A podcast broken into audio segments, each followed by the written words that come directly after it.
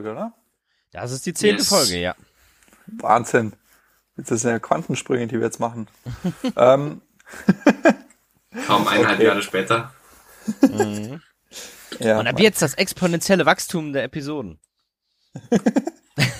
Naja, wenn wir die, wenn wir die Episoden dann exponentiell kürzer machen. Oh, ja, okay. ja. das gibt sich ja dann nichts, ne?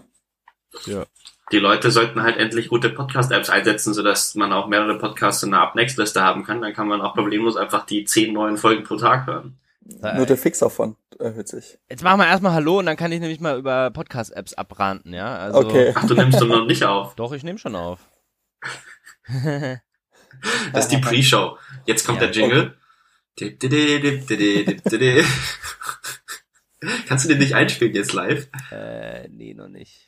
Dafür bin ich noch nicht. Du hast doch gestern uns Musik in die Ohren gespielt. Ja, da, das war aber das, äh, das Standard äh, Echo-Ding von, von, wie heißt von Studio Link. Dann kannst du so Testanrufe machen, dann kannst du eben auch Musik an. Wer war das? Leon. Das war Leon. Ich hätte nicht gedacht, dass ihr das hört. Doch, man kann schon mal auch irgendwie andere Sachen äh, durchschieben, ja. Naja. Okay. Herzlich willkommen zur zehnten Folge Club of Nerds. In natürlich vorbildlicher Quarantäne. Hier bei mir live aus Friedberg. Justin Live aus München.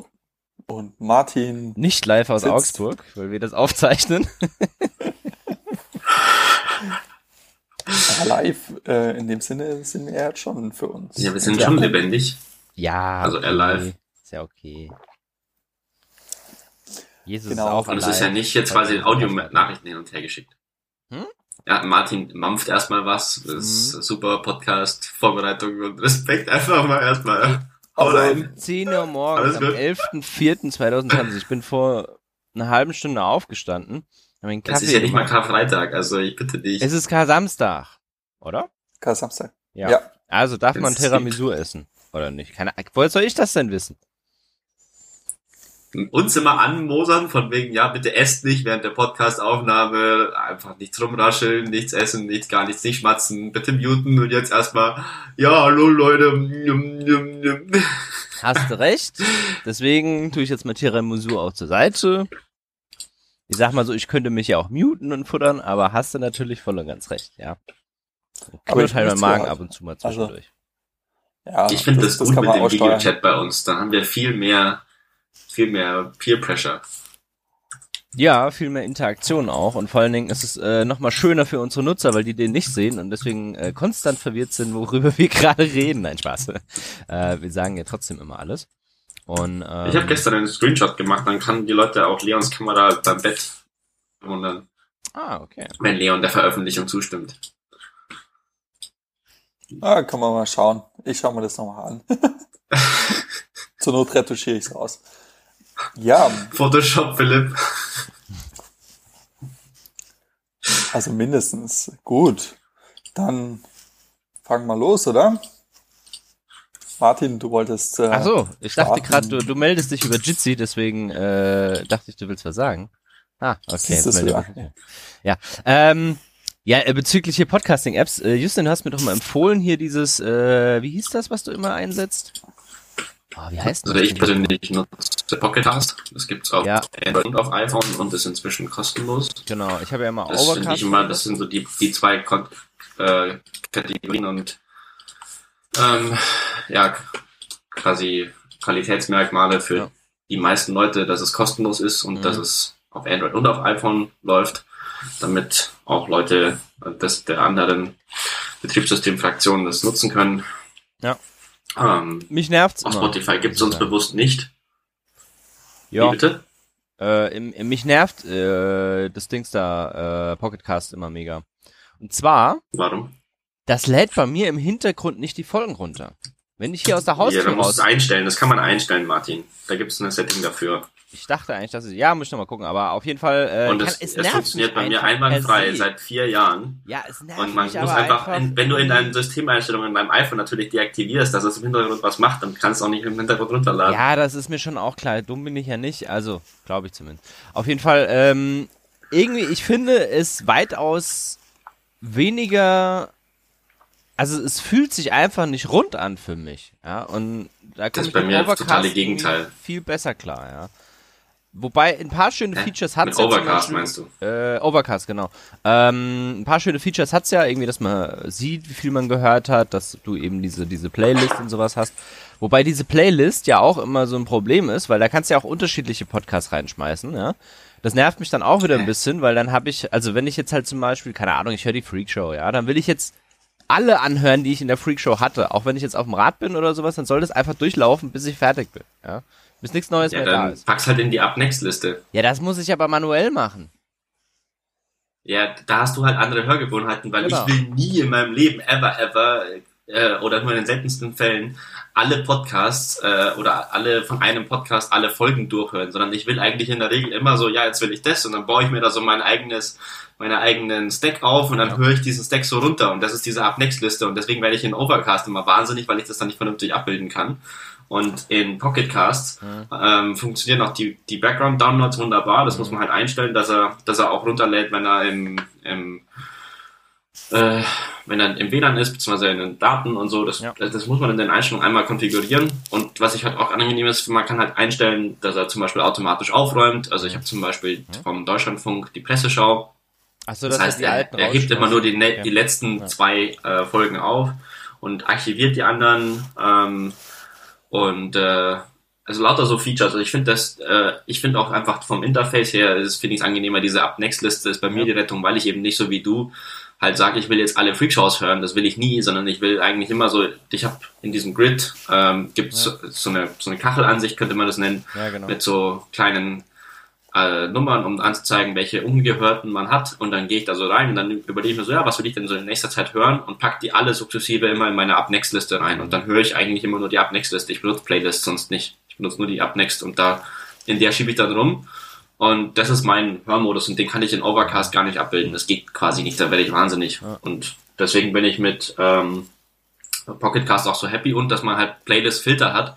Dass ich sage, welche Ja. habe ich denn überhaupt schon mal angefangen? Ist wirklich gut. Das Und die kann ich filtern, so welche, Ja. welche habe ich einfach nur pausiert, ähm, sind aber schon runtergeladen und dann kann ich doch die mal fertig hören und auch die wieder in meine Up-Next tun und das ist halt, also da gibt es ziemlich viel Angenehmes in der Hinsicht. Also, aber ich das meine, das ist- ist halt, echt praktisch. Und was es noch gibt, ist diese Liste mit, äh, was ist neu rausgekommen. Und dann schmeißt er die einfach in eine so eine Playliste rein. Und äh, dann kann ich da nämlich auch durchgehen und archiviert dann aus dieser Playliste dann eben raus, was ich nicht hören will. Und dann habe ich alles, was danach noch übrig ist, das höre ich mir dann an.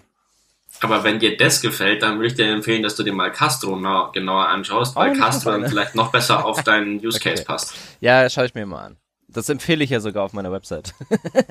äh, von meinem anderen Castro? Podcast. Ja, ja, ich habe da mal einfach ein paar Podcasting-Apps reingeschmissen, die irgendwie Leuten gefallen haben und ähm, habe darauf vertraut, dass die, diese Leute mich nicht angeschissen haben und das jetzt irgendwie ein Porno-Browser oder sowas ist. Also ja, hat bisher. Ja, aber Castro, da hast du auch dieses Prinzip, soweit ich weiß, dass du eine Inbox hast und dann aus der Inbox heraus äh, deine Podcasts sortierst. Für mich klingt das eher so wie, ich habe jetzt äh, Podcasts zu E-Mails gemacht, das wollte ich jetzt persönlich nicht. Aber Ja, naja.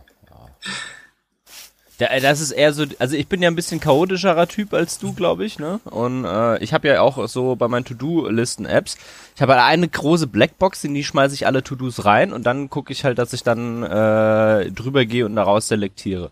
Also ich sortiere die und kategorisiere dann ist es keine. Blackbox mehr. Ja, deswegen, am Anfang ist es eine Blackbox. Ist ja schon klar, du alter Trollolo, ey. Sobald du eine Box aufmachst, ist ja klar, dass es keine Blackbox mehr ist. Aber am Anfang ist es Außer du Blackbox. bist in einer Black Room. Ah, ja, außer es ist Schrödingers Blackbox und dann ist sie offen und keine Ahnung und ah, Gott, ey, so. Martin spielt Escape Room 10 mit seinen To-Dos. Er geht immer in eine Escape Room, in Black Room macht dann seine To-Do-Listen auf, damit die Black Box erhalten bleibt, weil sie immer noch black ist, obwohl er sie geöffnet hat. Ich habe mir die so eingestellt, dass ich ein paar To-Dos abarbeiten muss, bis ich in den nächsten Ordner komme. Ja, das heißt, ich muss mir jeden Ordner freispielen, damit ich dann die To-Dos machen darf. Ist eigentlich gar nicht mal so blöd, wäre eigentlich voll die witzige Idee. Das wäre mal eine geile App-Idee. So, liebe Hörerinnen und Hörer, Okay. wenn ihr noch kein Programmierprojekt habt in der Quarantäne, baut man Escape Macht er jetzt die To-Do-App gamified, damit die Leute ihre To-Dos erledigen. Ha, ich würde echt gerne, fuck it, ich habe diese, die, das, was ich machen muss, steht in diesem, in, in, nach diesem Quest, aber ich habe die letzten fünf To-Dos noch nicht geschafft und ich kann sie auch jetzt nicht mehr ändern. Ich muss die jetzt erledigen, fuck. Das wäre echt lustig. Ja. Ach, ja. Naja. So, äh, Leon, womit hörst du eigentlich Podcast? Ähm, Der Leon macht Podcast und chill. Genau. Nee, Zumindest stand es gerade in tatsächlich, unseren ähm. Ähm, ja, tatsächlich die, die einzige, ich bin da relativ äh, unanspruchslos, glaube ich. Die einzige Voraussetzung ist, dass es halt meine, die ganzen Channels halt hat und ich wähle halt einfach immer dann aus, wenn ich sage, okay, ich will jetzt was hören, dann schaue ich mir alle durch und dann finde ich sie.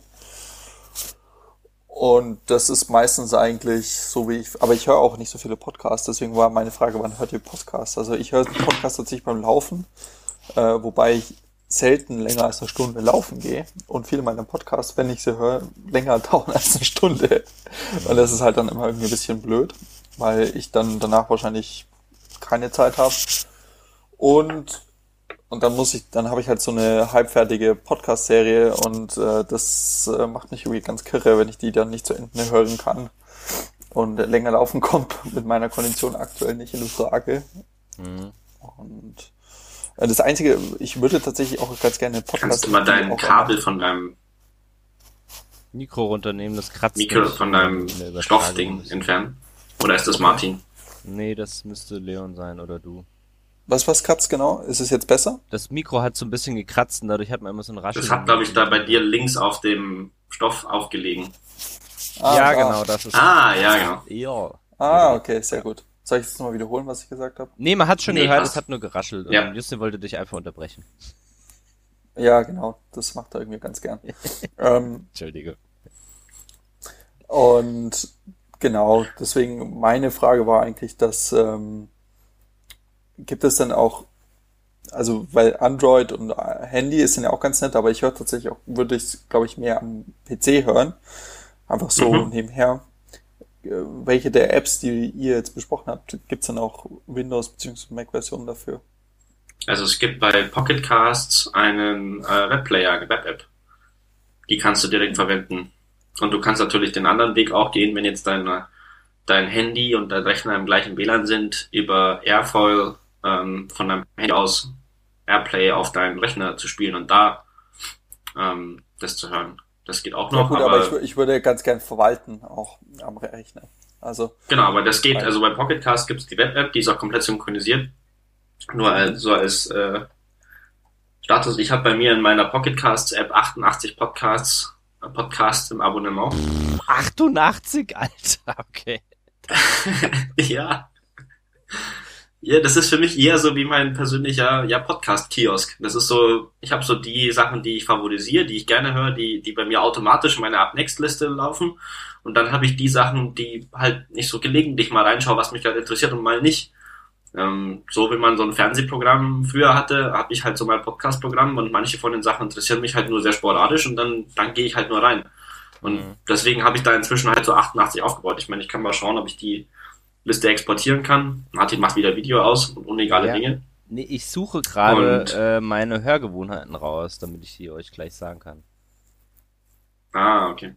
Und ähm, zu der Frage, wann ich Podcasts höre. Also ich höre Podcasts ähm, in der Regel beim auf dem Pendelweg, also bei dem, beim Pendeln, ähm, zu Hause beim Haushalt machen, Wäsche waschen, abspülen, aufräumen, mit Kopfhörern beim Staubsaugen, ähm, so immer wieder die Podcasts. Ähm, also und ich habe, um die Statistiken von Martin auch aufzurufen, ich habe seit 19. März 2016 Statistiken und ich habe 68 Tage lang einen Podcast gehört. Ähm, und habe insgesamt, seit, Genau. seit welchem Tag hast du? Weil du hast ja gewechselt. Du hattest ja auch nicht ähm, Pocket Casts die ganze Zeit, oder? seit 2016 habe ich immer Pocketcast. Ah, okay.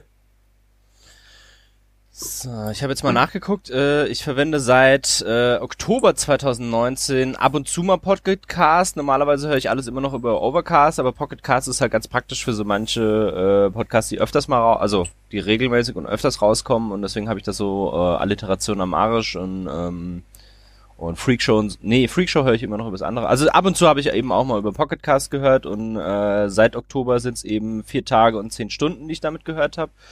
Aber ich bin ja auch ein großer Hörbuch-Fan und äh, werfe deswegen meine klingende Münze immer äh, dem äh, großen goldenen A für Arschloch in den Rachen, also Audible.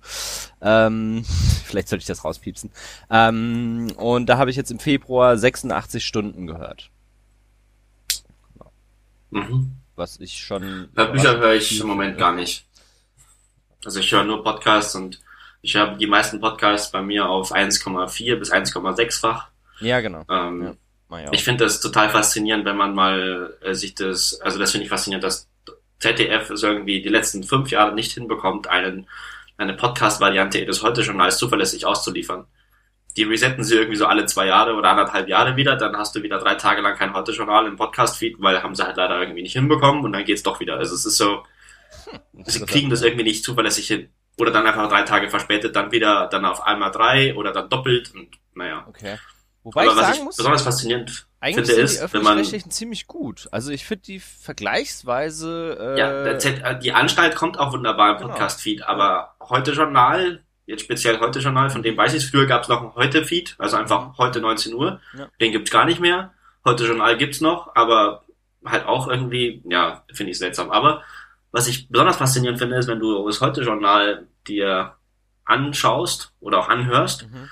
ähm, und du stellst es auf 1,8-fach, dann ist das ungefähr normale Sprechgeschwindigkeit. Mhm. Hingegen, wenn du das dann, dann normal wieder anschaust, auch im Fernsehen, dann müssen wir das genau ansehen, wie das ist. Und das ist dann ein, eine augenöffnende Erfahrung, wenn du einfach mal dann wieder zurückgehst, wie langsam auch gesprochen wird in den Nachrichten, damit es eben möglichst viele Menschen verstehen.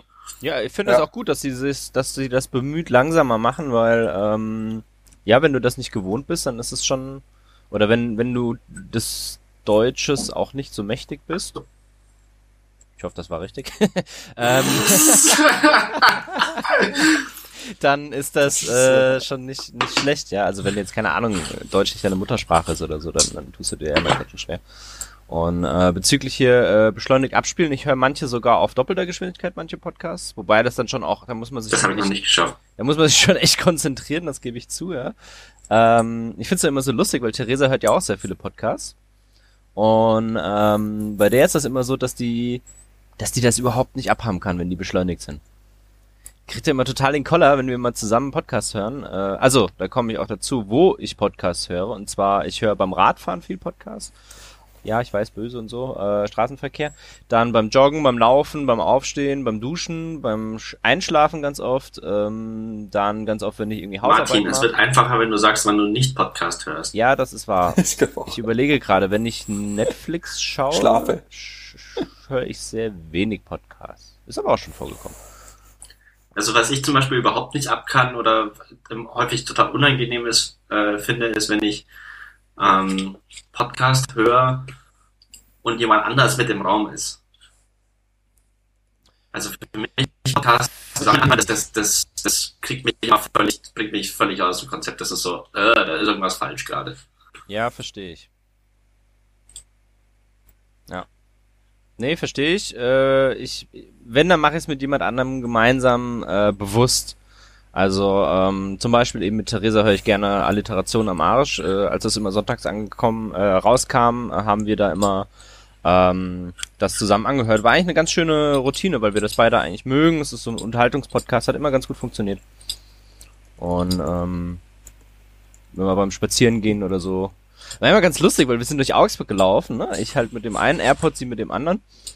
Und dann kommt halt irgendwie so eine richtig lustige, äh, richtig lustige Aussage bei Alliteration am Arsch. Und es ist halt alles still. Wir laufen einfach nur und auf einmal brechen wir halt beide in Lachen aus. Und ich dachte mir immer von außen sieht das total verrückt aus, weißt du? Zwei Leute, die schweigen nebeneinander herlaufen und einfach mal so random, einfach volle Kanne anfangen zu lachen. Fand ich immer ziemlich, ziemlich coole Vorstellung. Ja, aber ich meine, über, überlegt mal, wenn, ich meine, wir sind alle drei alt genug. Mhm. Das können wir inzwischen jetzt langsam anfangen zu sagen mit unseren mit 20er Jahren, dass wir als Kinder noch im. Bus, dass wir als Kinder noch im Bus standen, in dem öffentlichen Nahverkehr und man damals noch die Leute seltsam und schräg angeschaut hat, wenn sie mit ihrem Handy einfach in die Luft geredet haben, weil es damals einfach noch so wenig Handys gab und die Leute sagen, okay, das ist jetzt aber unhöflich, wenn man da telefoniert, hm, whatever. Und dann gab, kam auf, dass die Leute alle Kopfhörer hatten, die so laut waren, dass eigentlich die Umgebung mehr beschallt worden ist als sie selbst. Ähm, dass dann, dass dann alle jetzt irgendwie in der U-Bahn irgendwie auch immer wieder oder im Bus einfach reden und du denkst so, ja, mit wem reden sie denn? Ja, hm, oh, hat einen Kopfhörer drin oder ein Handy am Ohr und das war ja auch erstmal ein Wechsel und wenn du jetzt quasi immer mehr Leute siehst, die auch einfach mal ein schallendes Gelächter au- ausbrechen, dann wird auch inzwischen immer mehr klar, dass die jetzt nicht gerade irgendwie den geistigen äh, Zusammenbruch haben und gerade einfach Richtung Klapse müssen, sondern dass äh, sie ja wahrscheinlich einfach einen Podcast anhören oder ein Film Hörbuch und die Känguru-Chroniken äh, anhören und deshalb lachen. Ja, ist eigentlich schon auch echt interessant, weil wenn du in einem Bus fährst oder im öffentlichen Nahverkehr insgesamt unterwegs bist, also sehr, fast jeder hat ja mittlerweile irgendwie Kopfhörer drin. Mhm. Ja. Aber Stell dir auf der anderen vor, Seite so laut, wie die Städte sind und so viel wie los klar. ist. Ja. Also ich merke es zum Beispiel ganz stark, wenn man einkaufen geht und diese ständige Dauerbeschallung mit irgendwie Happy Musik und kaufen Ja, Sie dies, Alter, kaufen Sie ja. das und das ist jetzt im Angebot. Ich so, Ich halte doch bitte einfach die. Klappe. das, Das ist dann witzigerweise, ich glaube, das ist eine der Sachen, die noch auf die, auf die normalen äh, Läden zurückfallen wird. Aldi hat es ja zum Beispiel nicht. Oder die, Mhm. die, die Discounter im Allgemeinen, die, die ganzen Billigheimer, die haben das nicht. Also ich wüsste jetzt von Edeka keinem, der. Edeka ist doch kein Discounter. ja, ist auch ein Supermarkt, keine Ahnung. Ab wann ist ein Discounter ein Discounter? Wenn du in der Regel viele Produkte hast, die auf Discount-Preisen günstig sind oder Discounts haben. Macht irgendwie Sinn, ja. ja, auf jeden Fall beim Einkaufen höre ich auch noch. Das stimmt, ja. Beim Schlafen ab und zu. Also ich überlege gerade, wenn ich normalerweise, wenn ich äh, mit irgendjemandem telefoniere, höre ich keinen Podcast. Wenn ich Netflix schaue, höre ich keinen Podcast. Und wenn ich ja, und das war's eigentlich. Ansonsten ist es eigentlich schon überall vorgekommen. Als Discounter, in Österreich auch Ja. Discounter, auch Discounthäuser oder Discounthandel bezeichnet man Unternehmen des stationären Einzelhandels, die sich tendenziell durch ein relativ schmales und flaches Warensortiment, einfache Warenpräsentation, oft relativ kleine, aber intensiv genutzte Verkaufsflächen und durch geringere Verkaufspreise als bei Mitbewerbern anderer Betriebsformen auszeichnen. Das heißt, Zitat Ende, Definition, wenn alles Discounter wären, dann wird es keine Discounter mehr geben, weil du dann dich nicht mehr abgrenzen könntest von anderen Discountern, weil Bingo. du das gleiche Preisniveau hättest. Wow. Das ist eine interessante Definition. Ja. Danke fürs äh, Aufschlauen. Macht irgendwie. Sinn. Ja. Ja. Da können wir jetzt eigentlich noch drüber reden, was im Untergang passiert. Mit was für einem Untergang? Nach dem Weltuntergang. Was für ein Weltuntergang? Ja, jetzt Corona, geht ja die Welt Ach, unter. geht die Welt nicht. Warum sagt das jeder? Ein Scheiß geht die Welt unter. Also sorry, aber jeder sagt irgendwie, oh mein Gott. Martin Corona, hat den Humor noch nicht verstanden, glaube ich. Deswegen, Ach so, okay. weil man Martin gut treuen kann.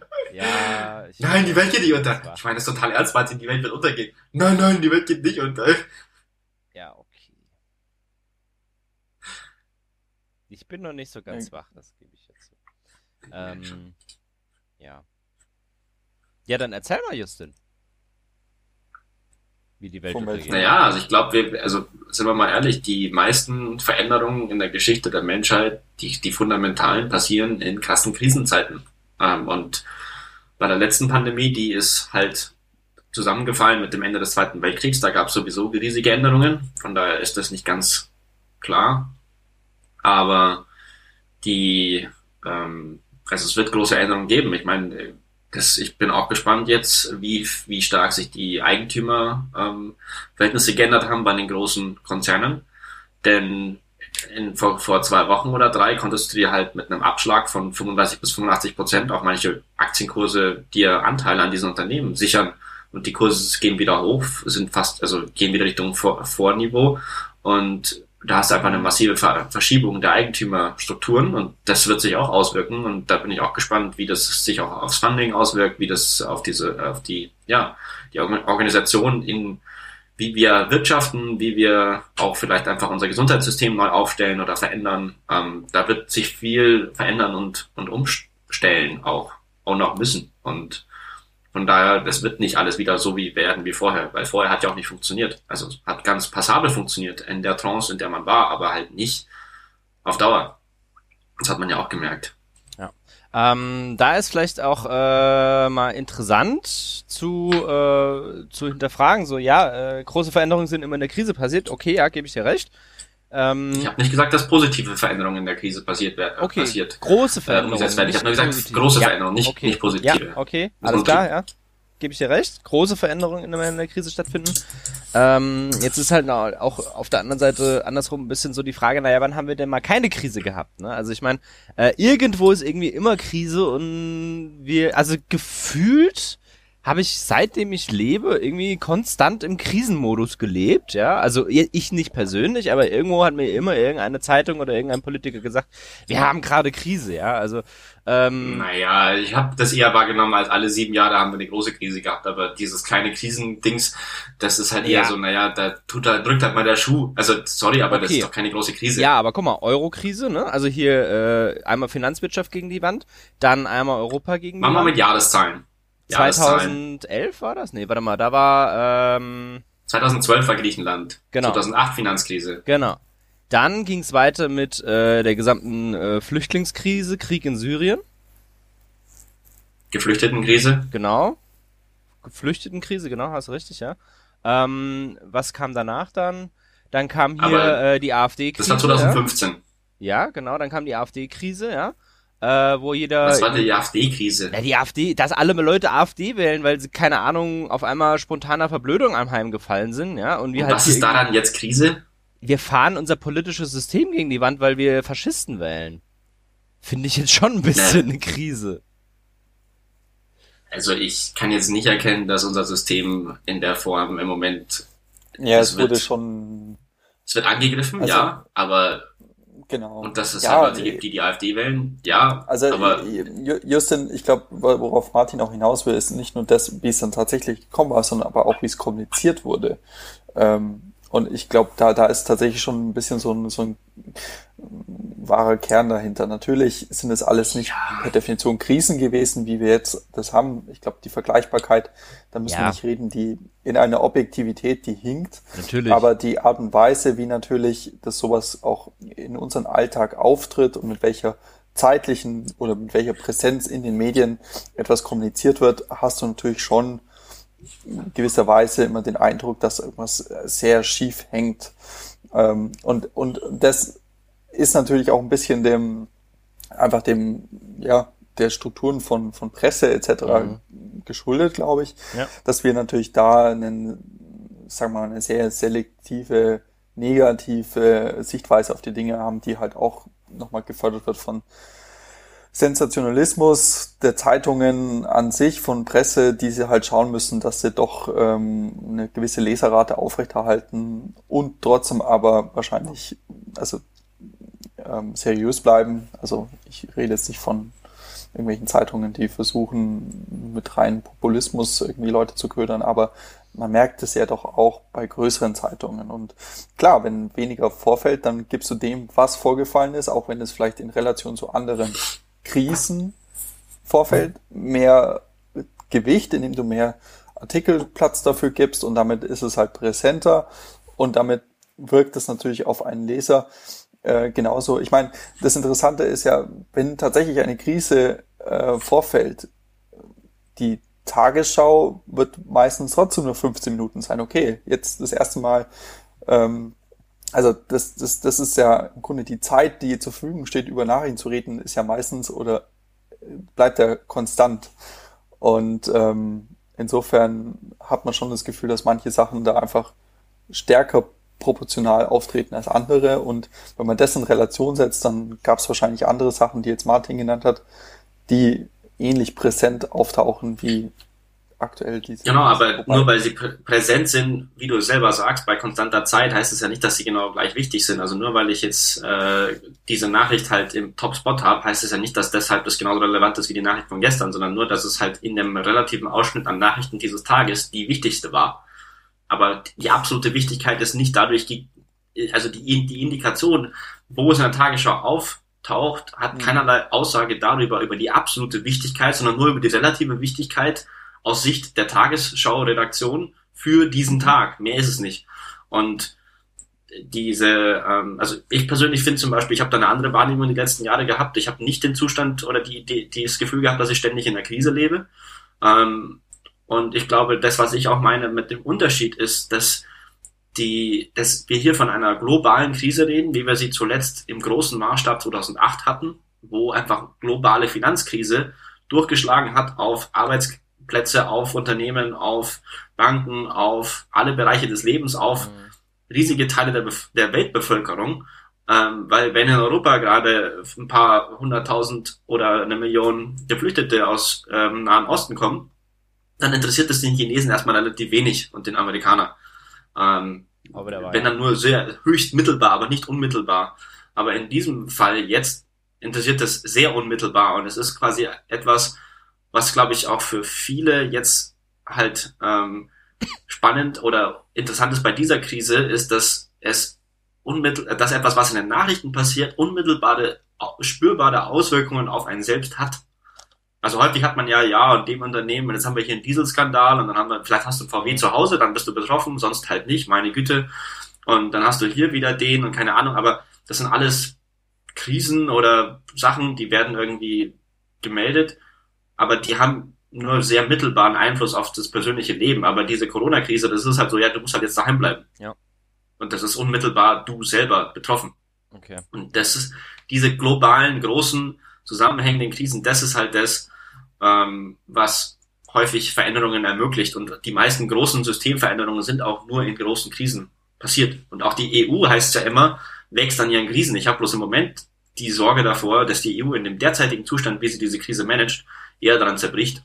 Ähm, weil das, so wie das jetzt in Nationalstaaterei und ähm, selbst äh, bin ich mir am liebsten verfallen ist, dass jetzt langsamst wieder aufgebrochen wird, aber immer noch ähm, sehr zäh ist und auch die Art und Weise, wie sich die Deutschen gegen Eurobonds wehren, was ich bis heute nicht verstehen kann, wieso wir, also Eurobonds vor allen Dingen auch auf Corona-Sicht, sehe ich überhaupt nicht, dass man sich da so sehr wehren soll. Und jetzt haben sie wieder über ein ESM das gemacht, was dann wahrscheinlich später in einem Jahr oder zwei dann zu Austeritätsklauseln für Italien führen wird, was auch nicht unbedingt im Sinne der Eurozone ist oder Deutschlands. Aber irgendwie, da, da hänge ich vielleicht an einem anderen, bis an einem anderen politischen Couleur an als äh, die deutsche CDU und SPD geführte Politik. Das ist nochmal eine andere Diskussion. Ja, einfach finde ich diese Diskussion nicht, muss ich ganz ehrlich sagen, weil auch Eurobonds finde ich schon auch, äh, muss man mit Vorsicht genießen, ja. Und ähm, ich wollte jetzt mal ganz kurz nochmal auf die Presse- und, und Krisenthematik äh, eingehen, bezüglich Wahrnehmung von Krisen. Äh, ich äh, schlage jetzt einfach mal den Eisbären-Indikator vor sobald es äh, in unseren großen äh, Presseshows und den Kurznachrichten wie Tagesschau oder sowas, äh, sobald es dort nur noch um den Knut, den Eisbären in irgendeinem Zoo geht, kann man wahrscheinlich davon ausgehen, dass wir gerade keine globale Krise haben und die Menschheit kurz vorm Ende steht. Oder aber, dass die äh, entsprechende Pressestelle gerade ähm, ja nicht so gut ist. Die Story kennt man ja, warum die spanische Grippe spanische Grippe heißt. Ja. Ähm, erzähl sie nochmal.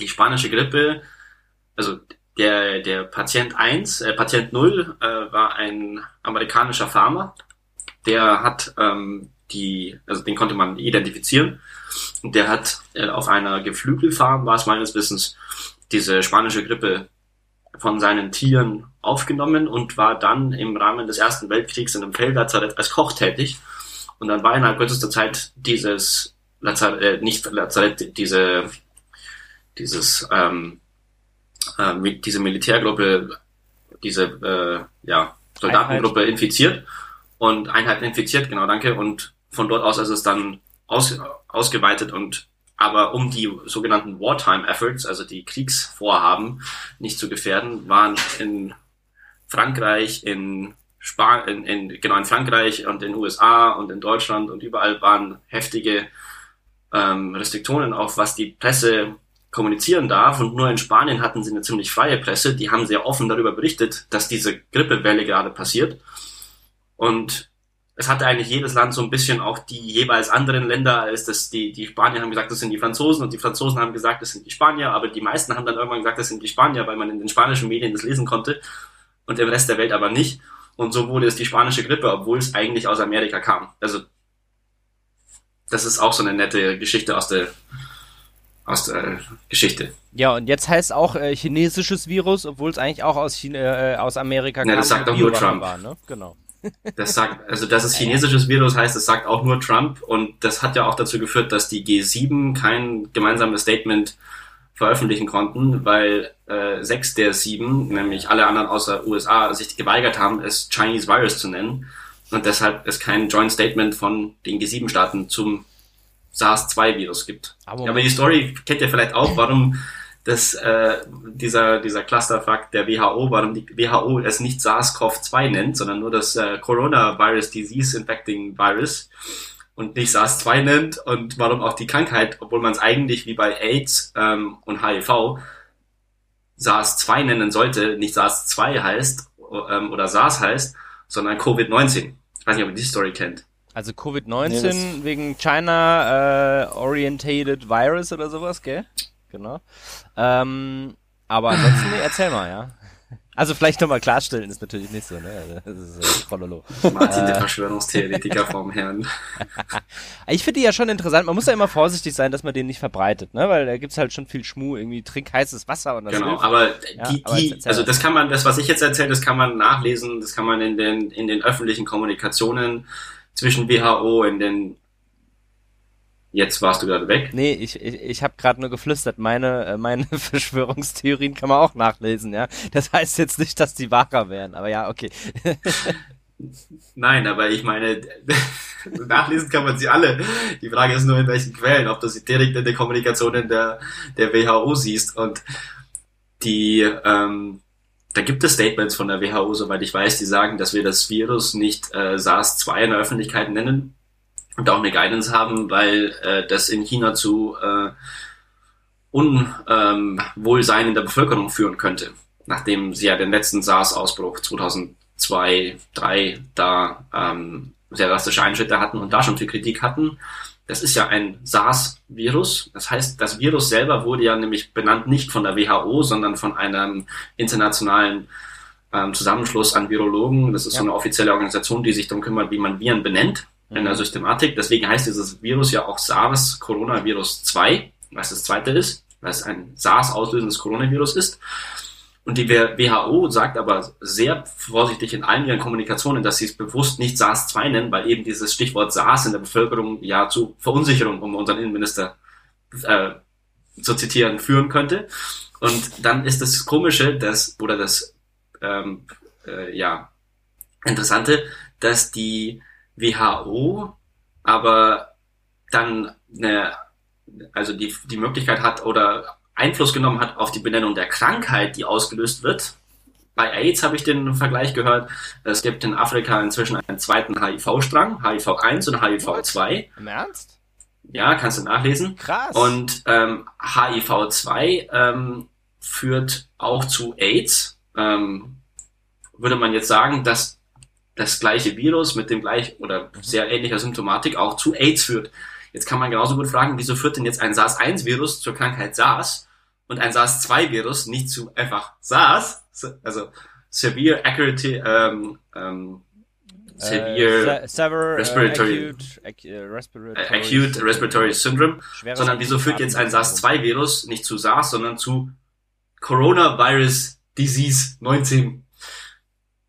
Weil du halt wieder diesen SARS-Begriff verhindern willst. Und das ist halt so die Story, wie die WHO, die von äh, die da auch stark halt äh, politisch beeinflusst ist durch ihre Mitgliedsländer, unter anderem da von China. Da gibt's noch eine ganze eigene Taiwan-Story. ähm, beeinflusst ist und wir deshalb jetzt in einer Welt sind, wo es ein Virus gibt, was von der WHO nicht öffentlich in seinem vollen Namen benannt wird und eine Krankheit auslöst, die äh, aus politischen Gründen nicht SARS heißt, sondern einfach Coronavirus Disease 19. Da gibt's noch eine schöne Verschwörungstheorie, die muss ich jetzt hier einfach platzieren. Und zwar, ähm, ich habe ja immer so ein bisschen auf die Finanzwirtschaft. Wir brauchen einen Verschwörungstheorie-Jingle. Ja, genau. Also hier äh, die Verschwörungstheorie-Flagge. Äh, und zwar folgendes. Äh, es gibt sogenannte Cat Bonds. Weiß nicht, habt ihr schon mal von gehört? Cat Bond? Nee, okay. Hat nichts mit einer Katze zu tun, ja. Ähm, falls ihr mal so ein bisschen, also äh, es, es gibt eine gute Serie von der von den öffentlich-rechtlichen, nennt sich Bad Banks. Da geht's in den ersten zwei Episoden um äh, Cat Bonds. Und Cat Bonds sind äh, Catastrophe Bonds. Also du wettest darauf, dass ein Unglück passiert oder nicht passiert.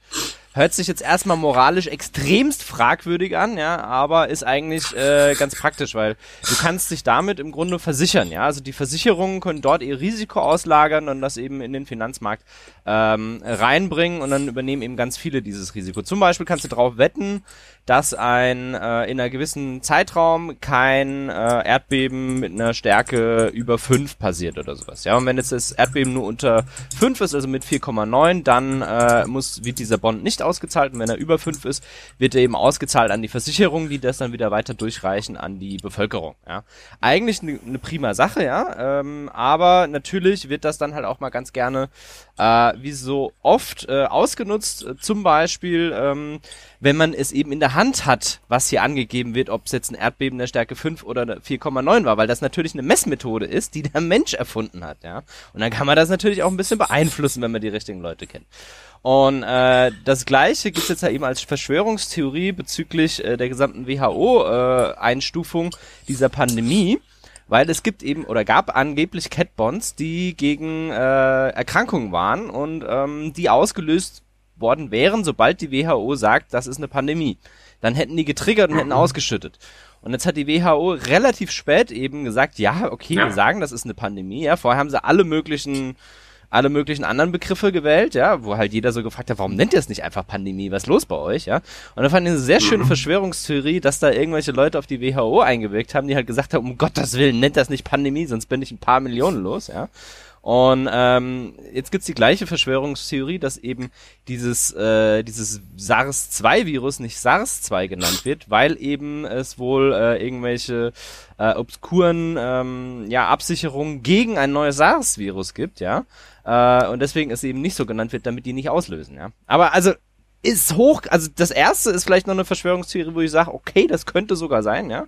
Ich meine, gab ja auch hier die Geschichte mit, äh, dass irgendwelche. Also, was ist jetzt das erste, wenn du also, sagst, das erste? Ja, äh, das erste wäre jetzt hier, dass die WHO die Einstufung als Pandemie zurückhält, bis eben diese, diese äh, Bonds ausgelaufen sind, ja. Ähm, Finde ich jetzt nicht ganz unrealistisch, weil auch äh, wir in Amerika gesehen haben, dass irgendwie ein paar Senatoren vorher Bescheid wussten und dann nochmal alles schön abgestoßen haben, was sie an Aktien und Co. hatten. Ohne dass sie übrigens verfolgt werden. Schönste Demokratie, die man sich für Geld kaufen kann. Ja, ist halt echt so, ne? Und vor allen Dingen halt irgendwie bockt auch keinen. Also irgendwie wurde das halt. Aber, aber Gegenfrage, also ja? Moment, Gegenargument kann man auch sagen. Also, ich habe in meiner digitalen Brandung ja. von dieser ganzen Thematik die hat bei mir angeschwemmt Anfang Januar. Mhm. In meiner digitalen Brandung habe ich gesehen, in China, in Wuhan ist da ein fettes Virus. Ich habe da so, hm, naja, aus China, was sieht man da? Die Videos, kann ich den trauen? Eigentlich erstmal nicht. Hm, keine Ahnung, ja. schauen wir mal, beobachte ich mal. Irgendwie ein bisschen weird, ein bisschen, ja, unangenehm irgendwie. Die Chinesen sind nicht doof.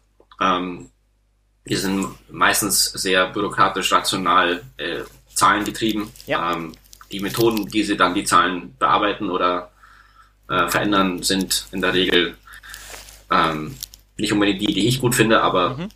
ja, und dann, wenn du in irgendeiner Form dich sinnvoll informierst, dann konntest du Anfang Mitte Januar das sehen. Jeff Bezos hat ja auch riesige Mengen äh, seines, äh, seines Networks Anfang Januar jetzt veräußert und kaufst jetzt günstig wieder zurück. Mhm. Ähm, oder ähnliches, weil er halt, ja, wenn du dich vernünftig informierst und das im Blick hast, dann, dann kannst du den Leuten nicht vorwerfen, dass die das gewusst hätten, weil das konnte jeder wissen. Moment, Moment, Moment, Moment, Moment, Ja, ich gebe dir recht, wenn das alles über einen Zeitraum verteilt passiert wäre, ja. Aber in diesem konkreten Fall geht es darum, dass ein Haufen Menschen, die in irgendeiner Form politisch in Amerika eingebunden sind, in relativ kurzer Zeit, bevor dieses offizielle Statement rausgegeben wurde, dass es hier ein Problem gibt, äh, nochmal gehandelt haben. Ja, wo man halt davon ausgehen kann, ja, wenn man an Verschwörungstheorien glaubt, und ich kann es natürlich nicht beweisen, ja, aber wenn man davon ausgeht, dass eben hier zum Beispiel Gouverneure und Senatoren gebrieft werden, bevor eine Information an die Öffentlichkeit kommt, ja, dann äh, kann man auch davon ausgehen, wenn die in diesem Zeitraum, wo sie normalerweise gebrieft werden, ein, zwei Tage davor, bis Veröffentlichung von dieser Information, wenn sie da massiv Aktienpakete und Zeug abstoßen und alle das tun, äh, dann hat das ein Geschmäckle. Ja, wenn die das jetzt drei Monate im Vorfeld machen, weil sie selber Nachrichten gucken, meinetwegen, ja, voll in Ordnung. Gibt ja auch diesen fetten Hedgefonds, der sich hier abgesichert hat, ja. Gibt ja äh, so Zahlungsausfall-Swaps äh, und, und Absicherungsgeschäfte dass wenn eben ein, ein ähm, Zulieferer von dir seine Zahlungen nicht mehr begleichen kann oder irgendwie einer, der dir Geld schuldet, seine Zahlungen nicht mehr begleichen kann, dass das abgesichert ist. Die sind uns super günstig, diese Versicherung, und da gibt's ein paar Hedgefonds, die haben sich damit richtig, richtig dick eingekauft. Und ähm, einer der kleineren, der darüber gesprochen hat, hat 2,8 Milliarden gemacht. Ja, kann man auch jetzt für fragwürdig halten. Auf der anderen Seite ist es ein gutes Recht, sich abzusichern. Ja, wenn das Ganze nicht passiert Aber wäre, genau halt da- eine Million in den Sand gesetzt. Genau, aber genau da fände ich, könnten wir die, die spannende Diskussion aufmachen und zu fragen, ähm, dass die, also dass, dass diese großartig, groß, nicht großartigen, ich hätte schon fast Trumpism gemacht, diese groß angelegten Ja. Rettungspakete, die jetzt ausgerollt werden, die Zuschüsse auch für kleine Unternehmen, für Restaurants, für Hotels, Mhm. für aber auch Sportveranstaltungen, für alles Mögliche, im Endeffekt einfach vom, vom, vom Markt her gesehen dazu führen, dass man sich als Unternehmer oder Unternehmerin doppelt überlegt, gegen welche Risiken man sich überhaupt versichern will. Ja. Weil wenn ich weiß, dass meine Hauptrückrisikoversicherung für systemische riesige Risiken halt Ja. der Staat ist, weil er halt dann notfalls ein Bailout macht, dann kann man die legitime Frage dann stellen irgendwann, wieso, also was für eine Daseinsberechtigung hat denn dann noch eine Pandemieversicherung? Also da gibt es dieses Beispiel aus Wimbledon, da gibt es inzwischen die Zahl, die haben 104, 114 Millionen oder 144 Millionen aus 280 Millionen Umsatz, die sie normalerweise pro Jahr haben. Jetzt aus ihrer Versicherung zurückerhalten. Der Vorstand hat 2004 oder 2003 nach der SARS-Epidemie hat er darauf bestanden, dass sie eine Pandemieversicherung abschließen für diesen Fall und hatten eine, eine jährliche Versicherungsprämie von 2 Millionen Euro. Jetzt kann man sagen, sie haben jetzt für, was sind das, 18 Jahre 2 Millionen Euro gezahlt, 36 Millionen Euro, haben 144 Millionen Euro jetzt bekommen. Ist ja gar nicht mal so ein schlechter Deal. Auf der anderen Seite kannst du aber genauso gut fragen, sind wir mal realistisch, im Moment, Wimbledon hätte es auch sonst weitergegeben, die hätten wahrscheinlich irgendeinen Bailout bekommen oder so. Ja. Jetzt hat Wimbledon, ist die Frage, ob sie ein, ein Bailout im Gegenwert von 144 Millionen Euro bekommen hätten oder sogar mehr, weil dann macht es ökonomisch und die Unternehmerinnen und Unternehmer müssen halt auch ökonomisch denken, ähm, auch um im Wettbewerb zu bestehen, kann es halt dazu führen, dass man sich bewusst nicht mehr gegen diese Risiken absichert, weil der Staat ein Jahr dann Bailout Ja. macht. Und das ist quasi eine Diskussion, die finde ich im Moment wenig geführt und die, die, die mag man moralisch irgendwie schwierig finden, aber es, das sind die Mechanismen, in denen wir leben. Da müssen wir die Mechanismen ändern, wenn wir das so nicht haben wollen. Ähm, aber da an den guten Willen zu appellieren, also Ja, das wird halt nicht funktionieren. in der, in der Krise, ja gut, ich meine, ähm, wenn wir mal den Vergleich zu der Finanzkrise ziehen, 2011, 2012 und Co., ähm, damals war das ja auch so, dass die systemkritischen Banken alle gerufen haben, ja, hier müsst uns retten, beziehungsweise gerettet werden mussten, weil sonst hätte es einen Dominoeffekt gegeben und Co. Und ähm, in der Folge darauf wurde äh, unter anderem dann eben auch äh, MIFID 2 eingeführt, also so ein Regulations- Monster, ja, also ein, ein riesengroßes Ding, was den Banken aufoktroyiert wurde, was sie jetzt alles eigentlich regulieren müssen und wie viel Kapital sie vorhalten müssen und alles Mögliche, ja. Also das ist ein, ein Monster, ja, aber ein auch meiner Meinung nach äh, sehr gutes Monster, weil wir jetzt auch in dieser aktuellen Krise einfach schon merken, okay, scheinbar sind unsere Finanzinstitute äh, ein bisschen stabiler geworden. Ja, ist zumindest mein Eindruck. Klar, wir haben jetzt keine äh, Finanzsystemkrise aktuell, ja, das war ja damals äh, ein bisschen anders, weil dadurch, dass eben direkt das Finanzsystem äh, betroffen war, hat die Krise da halt auch härter eingeschlagen. Und jetzt gerade schlägt sie eben so nebendran ein und, und zieht das in Mitleidenschaft, ja. Aber ähm, das wird dann wahrscheinlich halt ein ähnliches Regulatorikmonster müsste einfach da dann auch kommen, wenn wir jetzt sagen, okay, wir retten auch Sportveranstaltungen. Was ich, also wir hatten ja schon selber mal drüber diskutiert, Justin, ne? ähm, ab wann kann man eigentlich mit gutem Gewissen sagen, okay, dieses Unternehmen darf auch einfach, äh, weil es schlecht geführt wurde, weil das Risikomanagement versaut wurde, äh, dieses Unternehmen darf jetzt sterben, wo ich halt ein bisschen radikaler bin, vielleicht durch meinen jugendlichen Leichtsinn auch noch, ja, wo ich halt auch sage, naja, wenn jetzt halt ein VW oder ein BMW, wenn die halt nicht gut wirtschaften, ja, dann tut's mir halt leid, ja, aber klar, da hängen halt ganz viele Schicksale hinten dran und auch für Deutschland halt strategische äh, ist Entscheidungen hinten dran. Also da gibt's halt, finde ich, den Unterschied zwischen, du hast vor der Krise schon irgendwie Kacke gewirtschaftet und du hast erst durch diese Krise halt einen Einbruch. Und das andere Gegenargument, Aber, was man vielleicht auch nochmal vorbringen kann, also wir haben da zwei Sachen. Das eine ist eben diese, diese Bailout-Geschichte, dass du sagst, okay, die Leute versichern sich nicht dagegen. Die andere Sache kannst du aber auch sagen, sie sollten sich nicht dagegen versichern, weil diese Risiken so hoch sind, so selten auftreten, dass es vielleicht einfach auch die Rolle des Staates ist, in genau diesen Funktionen und in diesen Situationen einzuspringen. Und das andere wäre, wenn du sagst, jetzt wir haben über die Bankenregulierung da jetzt ist was sinnvoll aufgestellt, dann könnte man sagen, ja, Spieltheorie funktioniert, weil wenn alle versichert wären, dann bräuchten wir die Regulierung nicht. Aber dann würden ja die profitieren, die sich dann nicht versichern. Ähm, und jetzt, wo so wenig versichert sind, führt es dazu, dass wir sie alle Bailout machen müssen und deshalb müssen wir jetzt eine Regulierung machen. Das wäre ja der konsequente Schritt, dass sie sich versichern oder wir sagen einfach, der Staat trägt das Risiko. Leon, du wolltest gerade. Mm, Ja, die, die Frage, beziehungsweise, selbst wenn du ein Unternehmen gut führst, kann es ja sein, dass du einfach nicht die Mittel hast, um dich ähm, noch zusätzlich abzusichern. Da Ähm, muss also ich es gibt ja einhaken. manche, Sorry, da muss ich direkt einhaken. Tut mir echt leid, Leon, aber das ist einfach auch ein Punkt, äh, den ich im Studium gelernt habe, den ihr wahrscheinlich nie hattet. Das Risiko verschwindet nicht. Ja? Auch wenn ich mich nicht absichere, ob ich mich absichere oder nicht absichere, ist komplett egal, weil wenn ich mich absichere, bezahle ich diese Kosten über einen längeren Zeitraum und wenn ich mich nicht absichere, zahle ich sie in einem Zeitpunkt. Die Risikostruktur Ja, außer dahinter- dein Staat bellt mich aus, dann zahle ich die Kosten nicht. Genau, genau. Das ist aber genau Ja. der Punkt, worauf ich hinaus will. Also du trägst das Risiko, egal in welcher Form. Und deswegen, wenn du diese Auszahlung scheust, dann trägst du das Risiko auf eine andere Art und Weise. Und ja, ich gebe dir recht, dass du sagen kannst, ja, ich kann mir das nicht leisten, aber dann geht halt dein Unternehmen auch pleite. So, sorry, aber, aber das dann, Ja, also wenn. Frage- wenn, ja, aber dann, da möchte ich, da möchte ich drauf aufbauen. Wenn du sagst, es ist quasi, selbst wenn du quasi noch dein Unternehmen so gut führst, aber vielleicht nicht die Mittel hast, Mhm. bist du verpflichtet, dich auch allen Risiken abzusichern.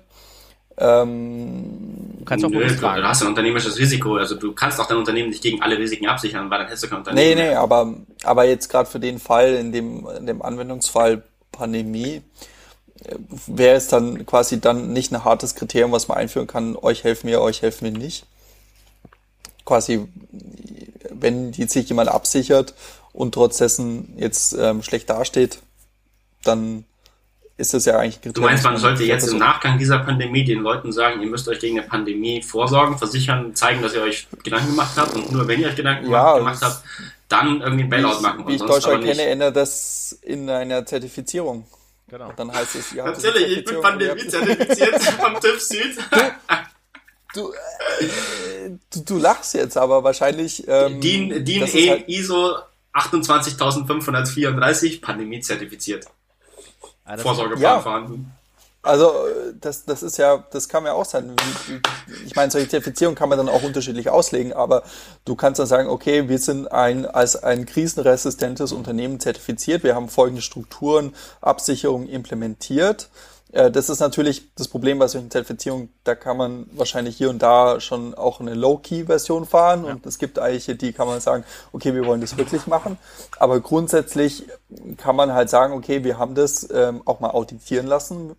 Klar, da, da, da freut sich jeder Auditierungsunternehmen, ähm, dass das wieder was Neues zu auditieren gibt, aber an und für sich wäre, wäre das natürlich ähm, eine, eine, eine Vorgehensweise, wo man dann sagt, okay, Leon, was, was zahlen denn so die, die äh, Auditier-Lobbyisten so für Guerilla-Marketing? ich, ich kenne es nur vom Energiemanagement auditieren. Ja, Martin?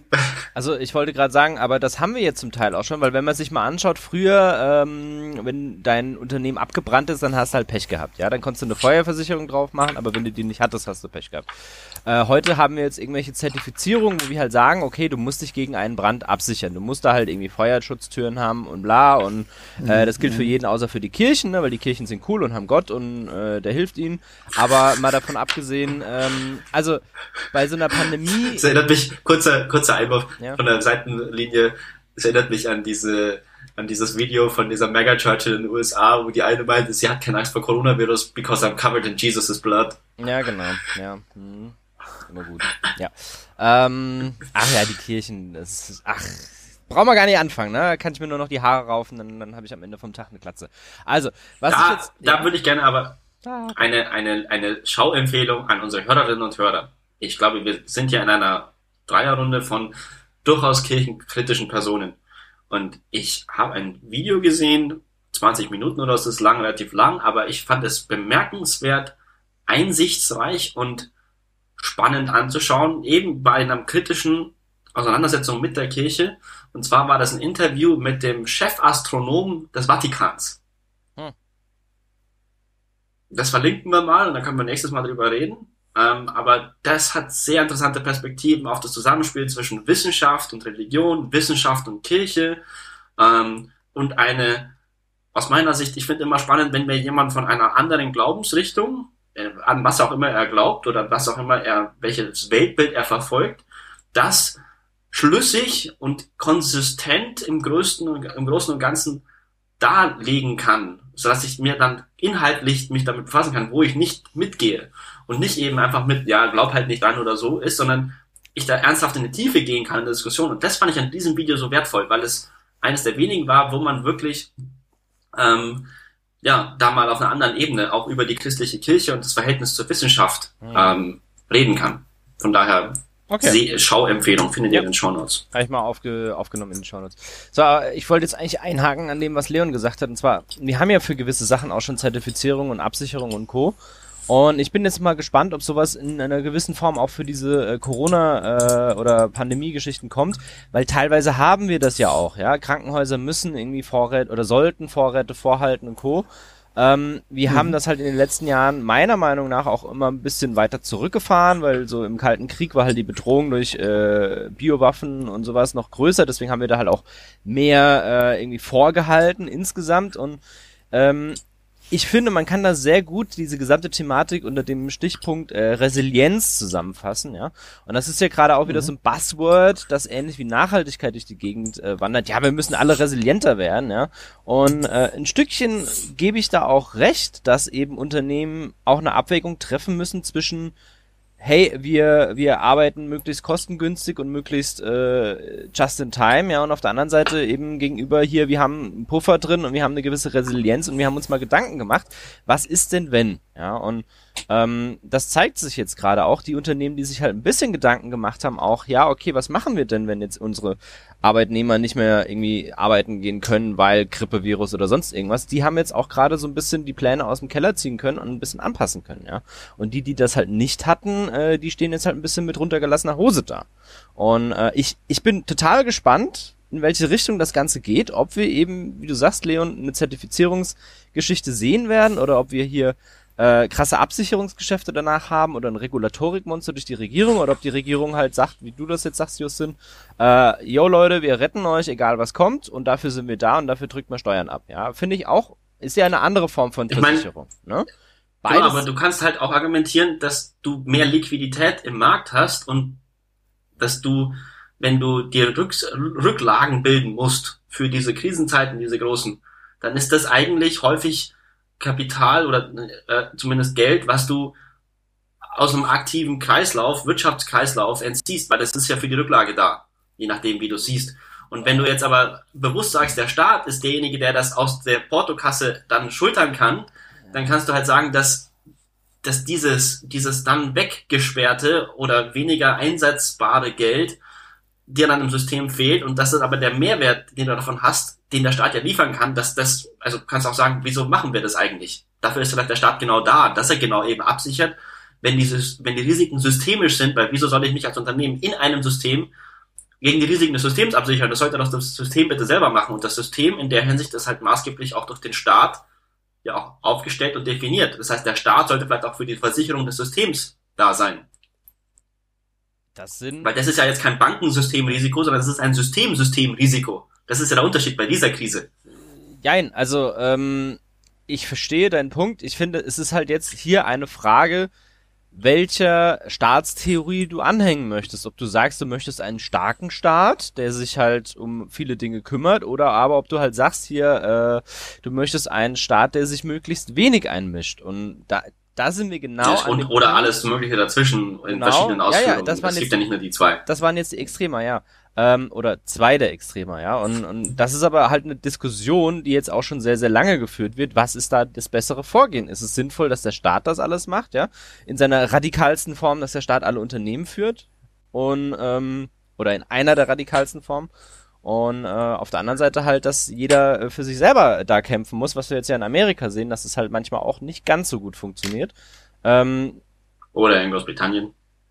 Ja, äh, Großbritannien hat noch NHS. Das ist nochmal ein bisschen auch ein solidarisches System in einer gewissen Form. Ja, das hast du in Amerika überhaupt nicht. Ja, sie haben so ein solidarisches System, aber hatten davor schon äh, eine der wenigsten Kapazitäten an Intensivbetten pro äh, pro Einwohner statistisch gesehen, hatten irrsinnig lange Wartezeiten für äh, viele Operationen, die du irgendwie hast. hast. Mhm. Ähm, hatten Gremien, die dann entschieden haben, also das machen ja die Niederländer auch, ein bisschen in Richtung ähnlich, dass sie entscheiden einfach, wie viel ist ein Lebensjahr wert an machen Kosten, die man noch aufwenden will. Ja, machen wir auch. Ähm, aber NHS ist ziemlich krass eingespart worden und ähm, ähnlich wie das deutsche System, was ja im Moment gelobt wird, ist ja auch nicht so, dass das, die, dass das Pflegepersonal jetzt in Herrscharen hier irgendwie werde, sondern dass einfach durch eine Regulierungsänderung von Herrn Spahn einfach die Pflegequote naja. auf Intensivstationen verändert worden ist und deshalb jetzt überhaupt mehr Betten äh, gepflegt werden können, weil halt eine Schwester oder ein, äh, ein, ein ich weiß nicht wie die männliche Form, ein Krankenpfleger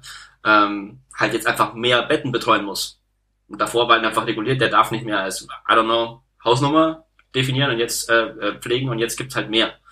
Und ja, wodurch ich, ja, das, halt leidet, ne? Und halt auch ähm, genau, das ist halt das nächste. Und was ich, was ich, in, was ich auch noch kurz ansprechen will, ist, ich also was ich echt heftig finde im Moment, diese Diskussion um die Masken. Und dann, das ist so viel, also manche Argumentationen, die man da hört, ähm, sind dann so nach dem Motto, na ja, die Leute sollten keine Masken tragen, weil das könnte ja sie in falscher Sicherheit wiegen. Das erinnert mich so, naja, die Leute sollten keine Kondome benutzen beim Sex, weil das könnte sie in falscher Sicherheit wiegen, dass, dass es alles klappt. Oder Äh, wenn du ein Kondom falsch aufsetzt, dann wird das auch nichts werden, dann hilft es auch nicht viel. Ist bei einer Maske genau das gleiche. Wenn du die Maske falsch aufsetzt, dann hilft es nicht viel. Aber deswegen empfehlen wir den Leuten auch nicht, dass sie nicht ein Kondom aufsetzen sollen oder dass sie nicht Hände waschen sollen. Wenn du falsch Hände wäschst, dann bringt das nichts. Aber trotzdem sagen Leuten, wascht Hände. Aber und dann dieses, ja, aber die Maske schützt doch dich selbst nicht. Ja, was ist denn das für eine Argumentation? Ja, sie schützt dich selbst nicht. Ja, sind ja deine anderen Mitmenschen alle egal. Kann man nicht einfach sagen, du trägst die Maske, damit du von allen anderen, die eine Maske tragen, geschützt bist? Nein, die Maske muss dich selber schützen. Was ist denn das für ein Egoman-Arsch? Idee von, von Argumentation. Das verstehe ich nicht. Dieses, ja, die Maske schützt dich selbst nicht, deswegen macht es keinen Sinn, eine zu tragen. Hä? Also ich glaube, da geht es auch ein bisschen um was anderes, weil aktuell dann halt auch die Debatte ist, ähm, die verfügbaren Masken, wo werden die eingesetzt? Weil wir halt die ganze Zeit Probleme hatten, genügend Masken zu bekommen. Aber da, und da würde da, ich sagen, ist es vorgeschrieben bei mir, zum Teil, ja das ist zum Teil eine vorgeschobene Debatte, aber auch wieder am, am, am eigentlichen Problem vorbei. Wenn man sich nach Tschechien schaut, da haben sie einfach definiert, im öffentlichen Raum musst du eine Maske tragen. Das haben sie auf eine Bevölkerung von 12 Millionen innerhalb von drei Tagen umgesetzt bekommen. Tschechien ist jetzt nicht dafür bekannt, dass sie wahnsinnig viele Stocks an Masken hätten, mhm. sondern die haben einfach gesagt, liebe Leute, organisiert euch selber, näht euch eine Maske oder nehmt ein T-Shirt mit zwei Gummibändern und dann habt ihr eine Maske. Das ist nämlich möglich. Also diese Argumentation, dass die Leute jetzt in Deutschland, habe ich immer wieder schon gehört, sagen, ja, wenn sie jetzt eine Maskenpflicht einführen, dann hätte ich auch gerne, dass die Regierung sie mir auch zur Verfügung stellt, dass sie dann dafür sorgt, dass es auch welche gibt. Ich so, hä? Also, Leute, wir sind ja in der globalen Pandemie. Die Erwartungshaltung, dass jetzt meine Regierung sich darum kümmert, dass die produziert werden, näh dir doch einfach selber ein, nimm Nadel und Faden oder ein T-Shirt mit zwei Weingummis oder ein paar Küchengummis und dann hast du eine Maske. Was ist denn das für eine Erwartungshaltung? ja, das geht. Vom amerikanischen Surgeon General, dem General Also ein. Weingummi würde ich jetzt stark bei, be, be, be, wie heißt das? Ähm, bezweifeln, weil Weingummis sind so was wie Gummibärchen.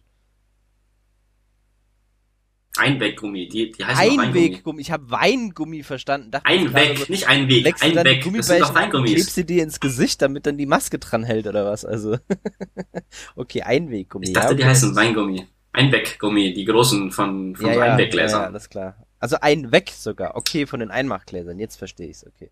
Ja, Ja. aber diese. Debatte von wegen, ja, dann müssen wir die auch kaufen können. Nein, wir sind hier gerade in einer Pandemie. Du kannst doch einfach zu deinem Nachbar gehen. Du kannst, Le- Leute sitzen daheim. Du kannst doch einfach deine eigene Maske selber nähen. Es gibt jede Menge Anleitungen. Mhm. Nimmst dir ein altes T-Shirt und nähst eine. Was ist denn das für eine Anspruchshaltung? Das ist diese selbst, selbstgewählte ähm, Unfähigkeit. Das ist dieses, ja, ich, ich kann doch keine Maske machen. Die muss ich mir schon kaufen können. Das, da kann ich doch nichts persönlich machen. Das, das muss jemand anders machen. Das, das ist das, was ich nicht verstehe. So, aber um da auch nochmal einzuhaken, und jetzt, jetzt haken wir die ganze Zeit beieinander ein und kommen eigentlich nicht voran mit dem, was ich eigentlich die ganze Zeit schon von einer halben Stunde erzählen wollte. Aber ähm, ich finde das schon auch gut, dass wir hier aktuell sagen, hey, wir halten an dem Social Distancing fest, auch wenn das uns wirtschaftlich jetzt erstmal viel kostet. Aber das ist ein Verfahren, von dem Das hat wir doch nichts mit den Masken zu tun. doch, und zwar komme ich da gleich drauf, ja. Und zwar ähm, dieses Social Distancing Verfahren, das wir aktuell hier umsetzen, funktioniert. Also wir haben einfach mittlerweile einen linearen Anstieg der Krankheit und nicht mehr einen exponentiellen. Wo ich sage, Ja. das ist gut, ja, und das kostet uns viel Geld, ja, aber ich finde auf der anderen Seite, das ist es auch wert. Das ist immer die Debatte, äh, was ist ein Menschenleben wert? Und ich sage halt, wir können es uns leisten als Deutschland. Wenn nicht wir, wer dann? Wir können uns auch leisten, irgendwelche Geflüchteten aufzunehmen, ja. Wenn nicht wir, wer denn dann? Ja. Aber okay, ist nochmal eine ganz andere Debatte. Ähm, mit der Maskengeschichte, ich finde es sinnvoll, den Leuten zu sagen, hey, deckt euch selber mit Masken ein, aber auch erst, wenn wir ähm, alle systemkritischen und relevanten Komponenten eingedeckt haben, wie zum Beispiel Und da sind wir schon wieder auseinander. Weil ich sag halt nicht den Leuten, deckt euch mit Masken ein, sondern ich sag, näht euch selber Masken. Das ist ein Unterschied. Die Leute reden immer davon, dass sie, dass die Leute dann jetzt alle äh, OP-Masken kaufen. Da Was sag ich mal, nein, kauft passieren? keine OP-Masken. doch nicht, dass jeder in Deutschland auf einmal anfängt zu nähen. Ich kann das gar nicht. Ja, davon mal abgesehen arbeite ich die ganze Zeit. Ich wüsste gar Da nicht. wann gibt's ich anfange dafür. Du kannst dir ein T-Shirt nehmen Ich mit zwei Gummis, dann hast du eine Maske. Das fun- funktioniert in Tschechien auch und in anderen Ländern. Das funktioniert auch in Österreich. Was ist denn das? Ja, okay, kann ja sein, aber wenn du das hast, werden die Leute auf die Straßen gehen, weil sie davon ausgehen, dass sie geschützt sind. Das wird passieren, gebe ich dir Brief und Siegel drauf. Und dann funktioniert Social Distancing nicht mehr oder nur noch begrenzt. Und du kannst mir nicht Also du verraten, sagst jetzt, dass du der Bevölkerung die Wahrheit nicht zutrauen kannst, dass sie die Maske tragen sollen und trotzdem Social Distancing machen. Das ist deine Argumentation gerade. Äh, das ist keine Argumentation, sondern das ist ein, äh, eine Aussage, die ich treffe und sage, wenn du einführst, hier nur noch draußen mit Masken unterwegs Dann ist es sein, eine Argumentation. Okay, dann nenn's halt Argumentation oder wie auch immer, ja. Äh, ich finde, wenn du den Leuten sagst, hier trag Masken und dann darfst du rausgehen, dann werden sie rausgehen. Und dann werden Das habe ich nicht gesagt. Ja, was sagst du denn dann? Social Distancing weiter behalten und alle Masken aufziehen? Ja, das ist das, was sie in anderen Ländern erfolgreich machen, um die Zahlen noch geringer zu machen. Und dann kannst du sagen, okay, jetzt überlegen wir, wie wir das Ganze wieder aufmachen. Und dann sagen wir einfach, wenn du im Bus stehst, dann musst du eine Maske tragen. Aus. Das finde ich ja auch sinnvoll, sobald du es wieder aufmachst. In der aktuellen Situation finde ich es auf der, fände ich es auch sinnvoll, das einzuführen, damit man sich langsam dran gewöhnt. Aber hier wurde halt jetzt erstmal gesagt, okay, wir halten halt das Social Distancing weiter durch. Weil ich kenne auch einen Ja, Haufen. aber das hat doch Leute- nichts das eine mit dem anderen zu tun. Ich finde schon, weil ich kenne Leute, die halt sagen würden oder die sagen, ja, ich trage ja eine Maske, ich kann draußen rumtouren. Diese Argumentation ist mir schon öfters mal untergekommen. Ja, und von Leuten. Ja, gesagt, aber das Idioten gibt's immer. Und ich, ich lebe halt nicht in China, sondern ich lebe halt in Deutschland mit einer liberalen Demokratie und hat, wo auch der Anspruch sein sollte, finde ich, dass die, dass die Bevölkerung eine Diskussion und einen Diskurs, wie wir ihn ja auch führen, mit wann machen wir da wie was, führen sollte. Und deshalb ist auch wichtig, dass man auch klar redet, ja, Masken ergeben aus Infektionsschutz vor allem für die um dich rum Sinn. Und es heißt, es wird immer so vermengt, so, ja, wenn wir die Maske einführen, dann, dann hören wir Social Distancing auf. Nein, wieso? Hat Tschechien auch nicht. Die haben auch Social Distancing weitergemacht und haben halt jetzt alle Masken auf. Ja, und? Also, das ist so, da wird so viel vermengt. Ich rede davon, dass es sinnvoll wäre, den Leuten zu sagen, macht euch selber eine Maske. Tragt eine Maske. Ja. Und wenn es nur ein T-Shirt ist oder eine Boxershort Ja. Über das Gesicht, whatever, tragt eine. Das heißt nicht, dass ihr deshalb jetzt draußen rumgehen könnt, dass ihr alles machen könnt. Das heißt nur, Wenn du weiterhin, wenn du darüber hinaus eine trägst, dann wird diese Quarantänezeit wahrscheinlich kürzer werden und die Auswirkungen weniger schlimm sein.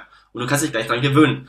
Aber dieses Vermengen von wegen, ja, wir können keine Masken empfehlen, weil dann haben wir keine mehr für die Medizin. Ja, wir reden auch nicht von den gleichen Masken. Wir reden von selbstgenähten Masken. Wir reden von Masken mit T-Shirts, mit Boxershirts, whatever. Und dieses völlige Zusammenwerfen von verschiedenen Thematiken, das ist das, was ich im Moment einfach nicht verstehe und was, was mich einfach nervt. Also Okay. wo ich sage, das ist einfach, das ist einfach albern. Da, da, da ist die Bevölkerung nicht so doof. Da Okay. redet, man- redet man notfalls mit der Bildzeitung, erklärt es denen dreimal, damit sie es noch verstanden Nee, haben und dann da machen die eine raus. Bild. Mit der Bildzeitung redet man nicht, egal was ist.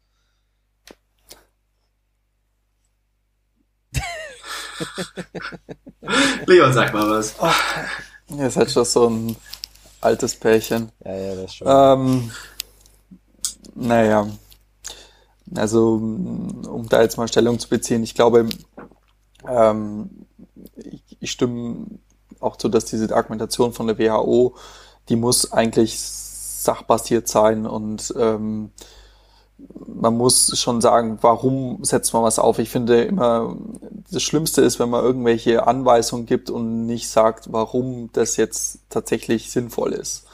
Weil damit bevormundet man die Menschen, indem man ihnen halt so Fakten gibt, die äh, irreführend am Ende sind und dann am Ende schlimmstenfalls noch falsch ausgelegt werden. Also deswegen, ich meine, das ganz unabhängig davon, man kann das ja in einem Zug machen. Also ich meine, man geht ja auch immer, also ja, ich glaube, dass das, was der Martin auch sagt, dass wenn man jetzt sagt, okay, ähm, setzt doch alle Masken auf, dass es grundsätzlich zu einer ähm, wieder zu einer Erhöhung der Anzahl an Leute kommt, die dann rausgeht, weil sie sich in Sicherheit fühlt. Aber ich meine, das ist ja dann. Ähm, Das könnten wir doch in Tschechien nachschauen. Die haben doch die, die Daten. Tschechien ist nicht Deutschland. Dann Und- würdest und- du jetzt sagen, und- dass ein Tscheche fundamental anders tickt als ein Deutscher.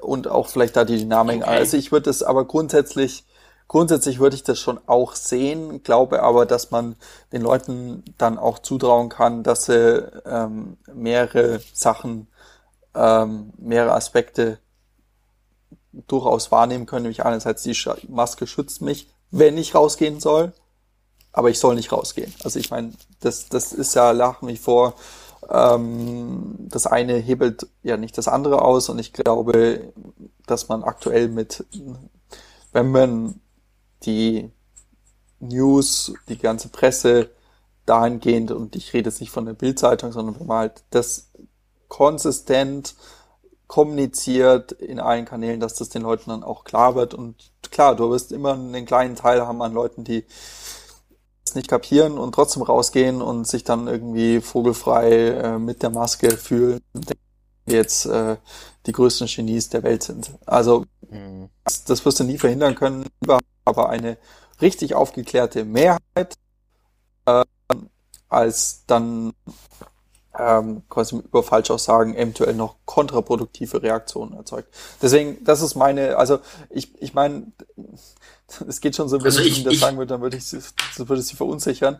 Ich glaube, das, das ist so schlimm ist es ja noch nicht, Hm. sondern es ist tatsächlich. Naja, aber ich meine, wir hatten ja unseren ehemaligen Innenminister, der hat ja, der hat ja wirklich gesagt, so, ja, Teile dieser Informationen könnten die Bevölkerung verunsichern. Das ist halt besonders albern. Und mit der gleichen Argumentation jetzt zu sagen, ja, ähm, lieber tragen Sie bitte keine Masken, weil ähm, ja, brauchen noch Masken, statt zu sagen, macht euch selber Masken. Ähm, das heißt, das ändert nichts an diesem Social Distancing. Ich weiß nicht, warum das immer zusammengeworfen wird.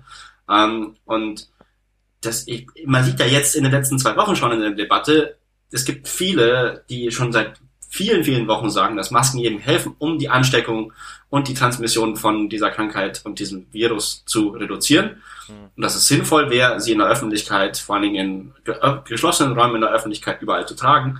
Supermarkt, Bus, Tram, U-Bahn, äh, diese ganzen Geschichten.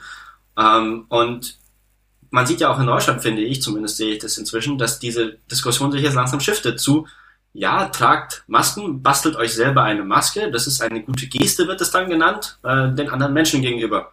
Ähm, einfach damit die anderen Menschen vor einem selbst geschützt sind, wenn man es selber schon hat, weil man halt inzwischen weiß, dass zwei bis drei Tage, bevor man die ersten Symptome hat, man schon ansteckend ist.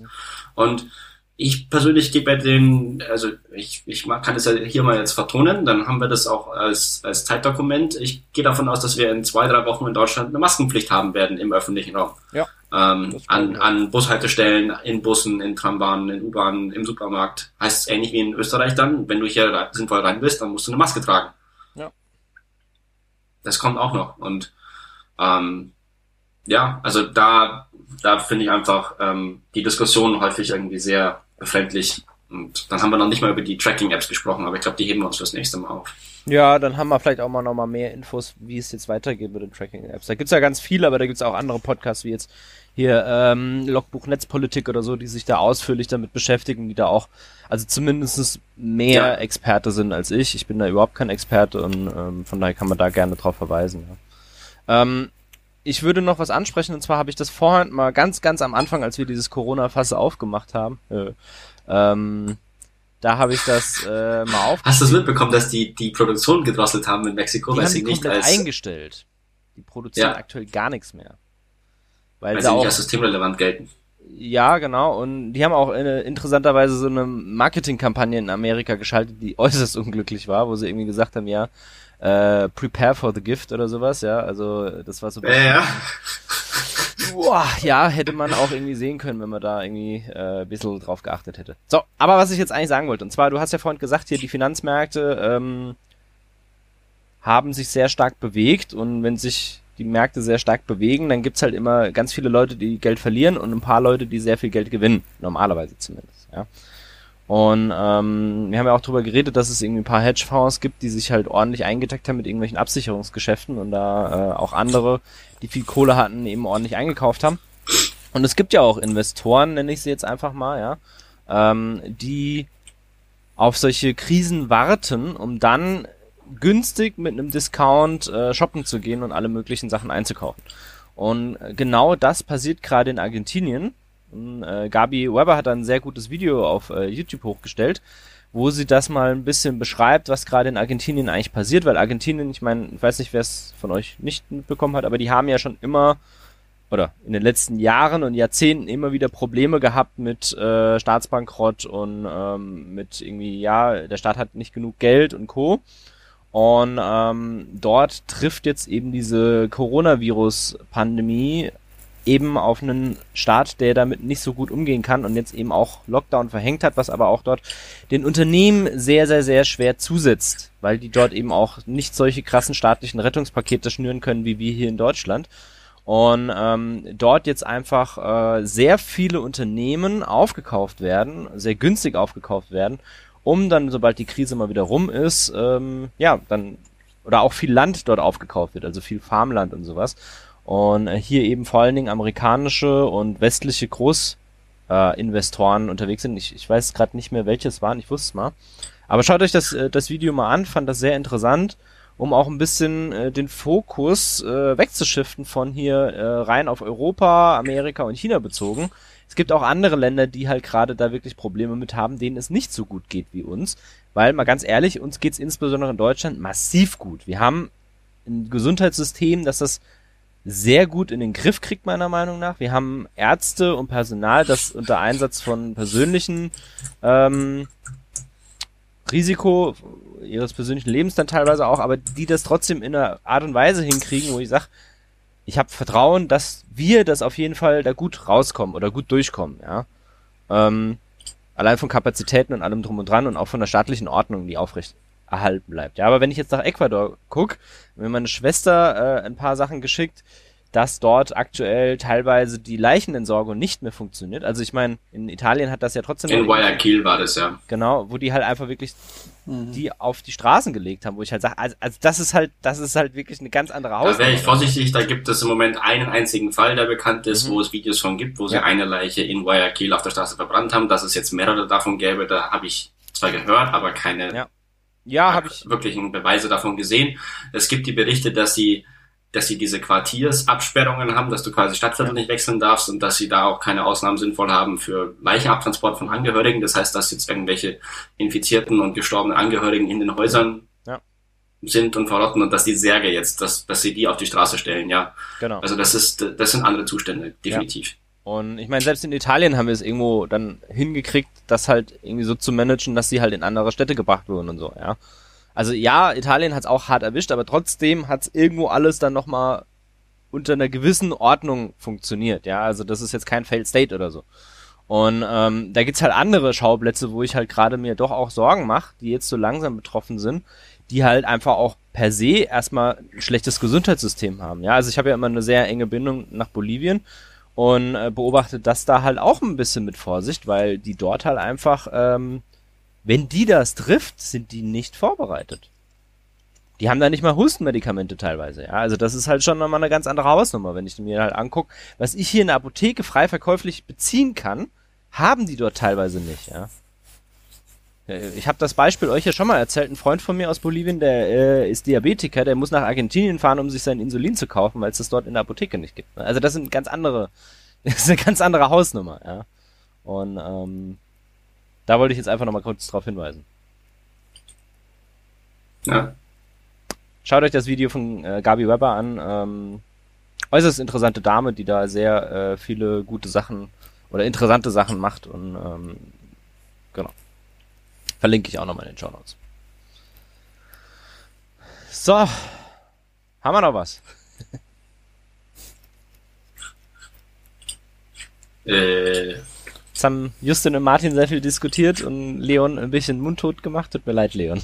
Wenn ich in Rage bin, dann, Hm, kein Problem. dann rede ich. Ja. Wir könnten noch kurz über Jitsi reden. reden wir über Jitsi. Leon findet, das ist immer ein unegales, versautes Wort.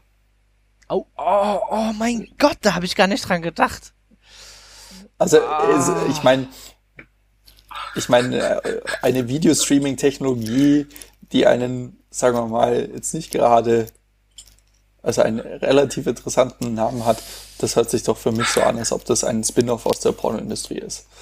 Also, Äh, Ich schau mal, Kann doch ob sein. äh, Jiu-Jitsu noch frei ist. Also, Also, ich muss sagen, also ich, bin- ich meine sowas, Ja. Sorry, Leon, du zuerst. ähm, ich meine, äh, ich finde es so interessant, äh, aktuell werden ja alle möglichen ähm, Technologien ausgegraben, um Online-Klassen, Meetings etc. zu gestalten. Ähm, kann natürlich ein Name kann auch schon zum Erfolgsfaktor beitragen ähm, oder beziehungsweise nicht. Ist es meine Theorie. Ja, Ich meine, manchmal kann man den Erfolg natürlich auch einfach durch drastisches Vergrößern, also hereinzoomen, fördern. Was? ja, das Justin spielt darauf an, dass ähm, Zoom so erfolgreich ist. Ja. Ja. Hm, hm, hm. Ja, wobei findet ihr, ich finde eigentlich, die kriegen gerade ordentlich ihr Fett weg. Also überall wird gesagt, oh, die sind unsicher und bla und ähm, Ja, aber das Aber muss ja trotzdem- trotzdem jeder. Das ist wie WhatsApp, bevor WhatsApp Verschlüsselung eingeführt hat. Hat auch jeder gesagt, WhatsApp für Krypto ist super kacke, ist grausam, ist, äh, sollst du nicht verwenden, wird alles mitgelesen, kannst alles mitlesen, ist nicht mehr verschlüsselt zum Server. Und trotzdem hat es jeder benutzt. Bis sie ja. dann irgendwann gesagt haben, wir haben jetzt Ende zu Ende. Davor war WhatsApp Krypto grausam. Das kannst ja, du ja, alles ja, nachlesen. nee, da, das ist klar, ja. Aber ähm, also ich sehe jetzt nicht, dass Zoom gerade massiv genutzt wird. Ich sehe Äh, eigentlich doch. gerade, dass ganz Zoom viele ist mit der größte. Zoom weg äh, mitigieren, also dass ganz viele Also Zoom ich hab- vermeiden.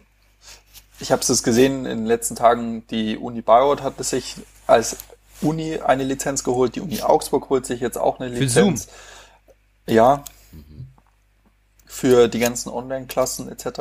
Das wird, Wie, Moment ähm, mal, die wollen Online-Klassen mit Zoom machen?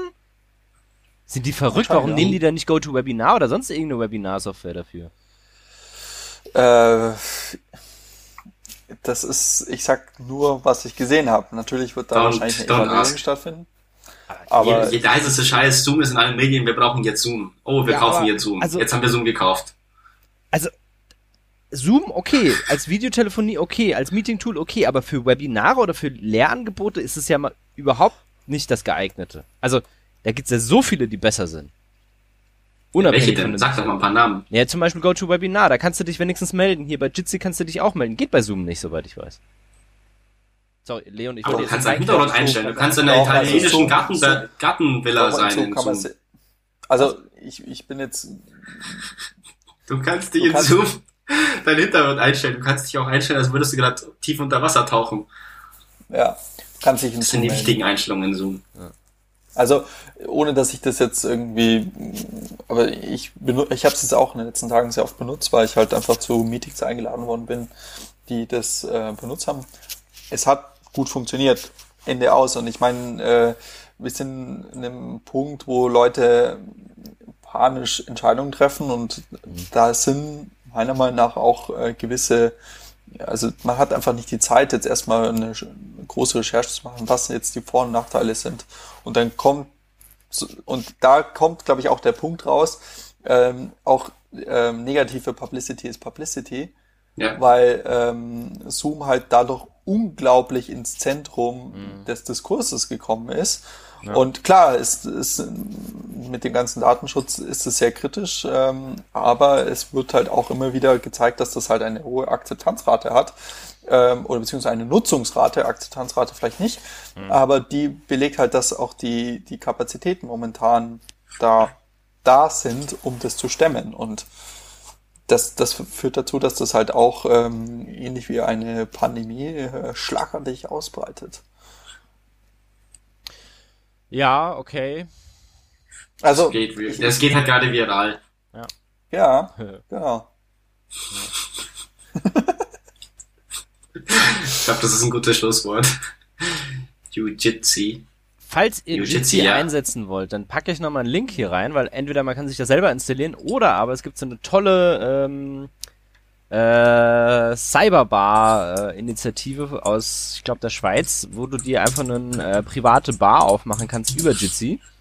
Äh, das packe ich dann hier nochmal gleich auch in die Shownotes rein, was ich sehr, sehr cool finde. Wenn du mit Freunden einfach schnell so einen Videocall aufsetzen willst, dann gehst du da drauf, gibst dann irgendwie einen privaten Barnamen ein und dann läuft das bei denen auf dem Server. Äh, ist halt sicherheitstechnisch wieder die Frage, ne? Hast halt wieder nicht in der Hand, aber ich find's einfach irgendwie eine lustige Sache für Technik nicht affine Nutzer, um hier schnell einen Call aufzusetzen, ähm, finde ich das eigentlich ganz cool. Ja, das wollte ich noch sagen. Genau, also ich habe bei uns eben eine Instanz aufgesetzt, auf, über die wir das auch gerade machen, Genau. auf einem Virtual Private Server. Ähm, ich habe davor das versucht, auf einem Chathoster zu machen, ähm, für die Leute, die sich in der Richtung auskennen und den Begriff etwas sagen. Das ist äh, sehr, sehr viel Aufwand, wenn man das versucht manuell zu machen und es geht sehr gut, wenn man es auf einer Ubuntu oder Debian-Kiste über die Paketverwaltung installiert. Das geht sehr gut. Also ich kann da nur dazu raten, außer man ist jetzt wirklich Ultra-Nerd, ähm, dass, dass man das eigentlich über die Paketverwaltung macht, weil sonst das selber zu aufzusetzen und zu verklöppeln, das ist wirklich ähm, aufwendig. Also wie schon gesagt, Paket einfach installieren, Ja. das geht dann. Cool. Ähm, Screenbar heißt das, was ich gerade eben äh, gesagt hatte. Und äh, Mhm. kommt eben wirklich aus, aus, ähm, aus der Schweiz. Da gibt's auch ein paar Bars, also digitale Bars, die dann offen sind, wo man dann einfach so reingehen kann und mit irgendwelchen random Leuten ein Bierchen trinken kann. Also Ja. eigentlich Chatroulette in der äh, Chatroulette im Jahr 2020. Ja, ohne die Roulette-Funktion. Also jetzt einfach. ich werde es nicht ausführen. Ja, okay. Ja, fand's, ich, ich fand's irgendwie ganz, ganz äh, witzig, ja. Werd jetzt auch mal dann. Äh, Habt ihr schon mal Hausparty probiert? Was? Haus? Habt ihr schon mal Hausparty probiert? Also ich habe mal eine Hausparty gefeiert, aber äh, das war's. Also Das ist Das so eine die- Video-App. die sagt mir gar nichts. Hausparty. Gruppenchat. Nee, habe ich noch nicht ausprobiert. Kannte ich noch nicht mal. Was kann die? Auch so Multi, Multi-Personen-Video. Cool. Das ist das Face-to-Face Social Network Group Video. Übrigens, es gibt noch, äh, fall- falls das einer von unseren Hörern oder einer von uns machen will, es gibt äh, jujitsi.com noch äh, für 9,03 Euro. Was ist 9,03 denn Euro, da steht aber 34,90 Euro. Ja, das ist aber Jujitsi, äh, jujit.si, weil das dann eine slowenische äh, Adresse ist mit .si. Das ist ein bisschen teurer. Immer wieder interessant, was für URLs es gibt, ja. Bin immer wieder fasziniert. Äh, JIT, also ich finde ja, also wenn wir schon darüber reden, ja. dann sollten wir auf jeden Fall auch noch in den Raum stellen, dass man bestimmt auch noch Jitsi.plumbing bekommen kann. Du und dein also Punkt Plumbing, ey. Also spätestens dann. Jitsi.expert. Gibt's das? Sie, mal schauen. Also spätestens dann hast du ja den, den Porno-Bezug, wenn du Jitsi.plumbing hast. Alter, das gibt's noch. Aber 94,92 Euro, ey. Junge, Junge. Jitsi.cam gibt's für 2 Euro. Läuft! ah, herrlich. Krass, Jitsi.digital und Jitsi.live sind noch beide frei. Hätte ich jetzt überhaupt nicht gedacht, ne? Dafür ist... Äh, Jitsi.earth? Äh, Punkt World ist weg. Punkt What the fuck ist noch da. Punkt Info ist auch noch da. Bits ist auch noch da. What the fuck? Äh, Punkt World ist leider auch schon weg, ja. Punkt, Punkt, äh, Punkt Expert? Wird mir hier gar nicht angezeigt, muss ich mal nachsuchen. Moment. Äh, Punkt Expert. Ist auch noch da. 5862.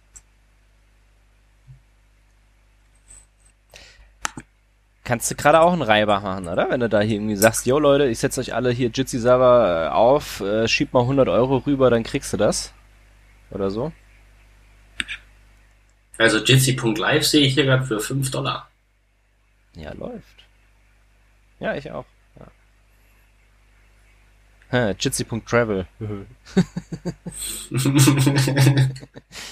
Ach ja, herrlich. Ja. ja, das ist doch eigentlich die nächste Geschäftsidee jetzt im Moment für die aktuelle Zeit dass du allen Tourismusresorts auf dieser Welt einen Zugang zu Jitsi für einen Euro pro Tag verkaufst und auf der anderen Seite den ganzen Touristen, die da jetzt nicht hinkommen konnten, dass sie zumindest ein bisschen rumgeführt werden an einem Strand. Hier sehen sie jetzt den Strand, wo sie fast hingekommen wären und wo sie in drei Monaten hinkommen. Und das ist dann quasi so die 5 Euro Teaser äh, Vermittlungsplattform, sodass du ein bisschen Income hast für beide Seiten, selber dir eine Plattform-Business in Marge aufbaust mhm. und äh, den Leuten ihren Urlaub anteaserst, den sie jetzt in vier Monaten wieder machen werden. Justin entdeckt virtuelle Realität. Nein, Spaß. Also ja, ich gebe dir voll und ganz recht, das ist ja nochmal was anderes, was du sagst. Äh, Fände ich auch interessant. Ich fände es auch interessant. Also es gibt ja viele so Ideen, dass du zum Beispiel so eine VR-Brille nimmst und dann fliegst du mit einer Drohne rum oder sowas, dass du das ein bisschen interaktiver auch handelst, ja. Und ähm, ich glaube schon, dass wir da auch ein paar äh, Lösungen in diese Richtung sehen werden. Und ich bin auch sehr, sehr gespannt drauf. Ich habe ja auch immer mal selber so ein paar Ideen gehabt, wie man sowas machen kann, ja, so Tourismusgeschichten. Ähm, habe ich euch das mal erzählt mit dem Perlachturm hier in Augsburg? Jitsi Dot Cleaning. Nee. Oh Mann. Ich bin mir nicht sicher. Äh, und zwar der Perlachturm in Augsburg ist ja gerade gesperrt, ja. Und mhm. ähm, weil er renoviert wird. Und ich dachte mir, eigentlich ist es ja schon voll die schöne Aussicht von da oben. Und äh, meine Überlegung ja. war dann, man könnte ja oben einfach ein paar Kameras, also so irgendwie eine, eine 360-Grad-Kamera oder irgendwas hinhängen, ja. Und dann sagen, okay, du stellst unten einen Container hin mit ein paar äh, VR-Brillen und dann kann jeder halt für einen Obolus, anstatt dass er auf den Turm hochläuft, kann er da halt in den Container reingehen und dann dort äh, eben vom Turm runtergucken sozusagen, ja. Äh, fand ich eigentlich eine, eine lustige Idee. Das ist eine ziemlich gute Idee, ja. Äh, ja, das Problem ist halt wieder, äh, Ausstattung ist teuer und dass die Leute genau. dafür Geld bezahlen, ist halt wieder die Frage, ja. Aber was noch ein anderer Nebeneffekt davon wäre, ist, dass Menschen, die nicht äh, Treppen steigen können, ja, also die halt eine mhm. Gehbehinderung mhm. haben oder zu alt sind oder was auch immer, ja, die äh, könnten damit dann eben auch in den Genuss kommen, vom Perlachturm runterzuschauen, ja. Was Martin, das solltest du größer denken, das solltest du über den Perlachturm hinaus denken und einfach dir sagen, alle Tourismusattraktionen, die irgendwie 600 Jahre alt sind in Europa, mhm. wo die ganzen alten Touristen, die ja Geld haben und Zeit haben, um Tourismus zu betreiben, aber die ganzen Treppen nicht mehr rauf und runter kommen, du diesen Markt jetzt erschließen kannst, wahrscheinlich einen Milliardenmarkt, um mit dieser Möglichkeit diese, die, diese Bereiche zu erkunden, ja. Womöglich sogar von at home oder dann von Centers, die du daneben baust, ja. sodass du quasi einmal hochschauen kannst und dann wieder runterschauen kannst. Mhm. Das ist auch, Martin hat sich gerade sein Milliardenbusiness im Podcast erklärt. Äh, ich habe mir das schon mal alles durchgerechnet äh, und durchgedacht. Also zum Beispiel auch Neuschwanstein, dass du mit der Drohne dann außen rumfliegen kannst oder so und dir das angucken kannst, weil da hast du ja nochmal andere auch, ähm, andere Blickwinkel und sowas. Aber das ist vom Handling her nicht einfach, weil ähm, bei einem Perlachturm kannst du stationäre Kameras machen muss nicht darüber reden, dass äh, das ein anderes Feeling ist, wie wenn du auf den Turm selber hochgehst. Und vielen geht es ja darum, auf so einen Turm hochzusteigen und dann runter zu gucken und den Wind zu spüren und sowas, ja. Ähm, und bezüglich, wenn du mit Drohnen oder sonst irgendwie was arbeitest, was das interaktive Element nochmal mehr mit reinbringt, dann hast du das Problem, was passiert, wenn die Leute mit den Drohnen gegen die Wände fliegen oder irgendwelche Luftkämpfe machen und so.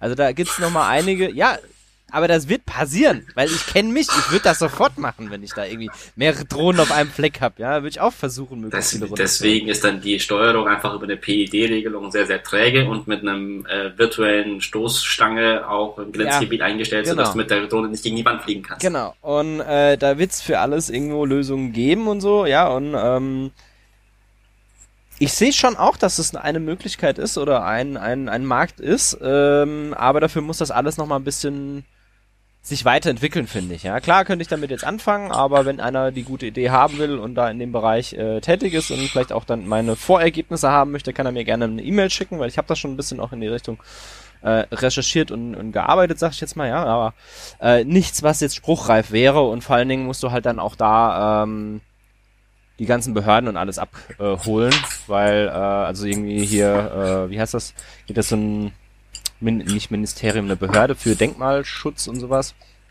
Und für Museen und, und Co. Und mit dem musst du halt zusammenarbeiten. Mhm. Und äh, falls ihr Bock drauf habt, könnt ihr euch gerne bei mir uns melden, bei mir melden, ja. Aber ähm, mal gucken, ob ich das weiterverfolge, weiß ich auch noch nicht. Ja. Aber das ist gerade so eine Idee, die mir wieder gekommen ist. Also insbesondere für ähm, für Tourismusattraktionen, die äh, renoviert werden, fände ich das, glaube ich, ganz schick. Und eben in der aktuellen Krise wäre das auch nicht schlecht, so eine Art, äh, ja, kann man sogar über Steam machen oder so ein Steam für, für ähm, Sehenswürdigkeiten. Ja. Fände ich schon nicht, nicht verkehrt. Also eigentlich sollten sie jetzt die ganzen Flugverbot für Drohnen äh, in Städten aufheben, weil die Leute sollen ja nicht rausgehen und Flugzeuge fliegen ja eh nicht. Insofern kann man doch auch mit Drohnen rumfliegen in der Stadt. Ja. Da gibt's ein mega geiles Bild aus LA. Hm? Mit, mit was vor kurzem jetzt, das stand ich mir in den Show Notes, das ist LA, das sieht quasi aus wie aus einer Computersimulation und leere Straßen und grün und hm. oranger Sonnenhimmel und hm. ziemlich, ziemlich edel. Ähm, also ich wünsche mir im Moment auch manchmal, ich hätte eine Drohne, ähm, einfach um paar Bilder zu machen. So, und jetzt kommen wir nämlich zu meinem zweiten Businessmodell. Mit Drohnen durch die Stadt fliegen. Wenn du alt und klapprig bist und nicht mehr laufen kannst, dann wäre so eine VR-Brille und eine Drohne, mit der du durch die Gegend fliegen kannst, glaube ich, ganz geil. Weil dann könntest du auf einmal wieder äh, irgendwelche Sachen anschauen, einen digitalen Spaziergang machen, solche Sachen, ja. Oder aber äh, die gesamte Family fährt in den Urlaub und du kannst mit dabei sein. Fände ich eigentlich auch nicht doof. So wie, wer war Ich glaube, das war also, Sheldon in, in The Big Bang Theory, der sich dann so einen Androiden gebaut hat, mit dem er dann, obwohl er krank ist, äh, in der Uni rumfahren kann, ja. Jitsi.singles und Jitsi.love gibt's übrigens auch noch. Ja, dann bau mal den Tinder-Killer hier, Justin. Mit Jitsi. Oder es gibt auch noch, wait for it, Jitsi.sucks. Oh. Ich wusste nicht, dass es eine Domain gibt, .sucks. Ja, wusste ich auch nicht. Das ist aber eigentlich ziemlich geil. Also, muss ich selber nochmal gucken. Uh. Kannst jetzt ein, ein virtuelles Speed-Dating machen. Ja. Und was ich ja auch geil fand, das waren die letzten Berichte aus Japan. Es gibt mittlerweile äh, ja virtuellen Sex, also dass du irgendwie äh, entsprechende technische Vibrationsgeräte hast, die du an. Das gibt's doch schon seit einem halben Jahrzehnt. Genau, aber das entwickelt sich immer weiter. Mittlerweile sind die so weit, dass du Adapter hast, die du dir an die Armgelenke machst, äh, mit denen du dann äh, Pusten und sowas spüren kannst, ja. Und äh, dann auch Wärmesimulation mit dabei hast, dass du eben noch mal ein bisschen mehr ähm, ja Wärme und sowas Gefühl hast, ja finde ich schon extremst abgefahren, was sich da so entwickelt. Man muss nur nach Japan schauen und dann sieht man, wo die Welt in fünf Jahren sein wird in mancher Hinsicht. Ja, das ist wohl wahr. Und dann guckst du nach Deutschland, dann siehst du, wie es im 18. Jahrhundert. Nein, Spaß, also ganz so schlimm ist es ja nicht. Also, wenn dann die Berliner Investitionsbank eine, eine digitale äh, Wartenummer dich ziehen lässt, um ein PDF-Formular herunterzuladen und das aber nur in den Geschäftszeiten von 9 bis 18 Uhr auf diesem Server passiert, dann denkst du ja schon manchmal, sind wir ja eigentlich in den 70er Jahren und jemand hat sich versucht, die 70er Jahre Denke irgendwie auf oder 80er auf den Computer zu übertragen. Das ist kein Scherz. Du konntest dir eine Wartenummer ziehen und dann hattest du 15 Minuten Zeit, nachdem du die Wartenummer bekommen hast, die PDF-Datei herunterzuladen, aber nur in den Geschäftszeiten. Da muss ich jetzt ganz kurz einhaken und zwar äh, eine Befangenheit von meiner Seite bekannt geben. Ich habe ja am 1.4. angefangen für den äh, VFU zu arbeiten, den Verein für Umweltmanagement und Nachhaltigkeit in Finanzinstituten e.V. Und ähm, die Investitionsbank Berlin ist hier äh, eines der Mitglieder. Das Dann kannst du ja einfach nichts kommentieren. Ja, genau, deswegen äh, kann ich das weder bestätigen noch verneinen.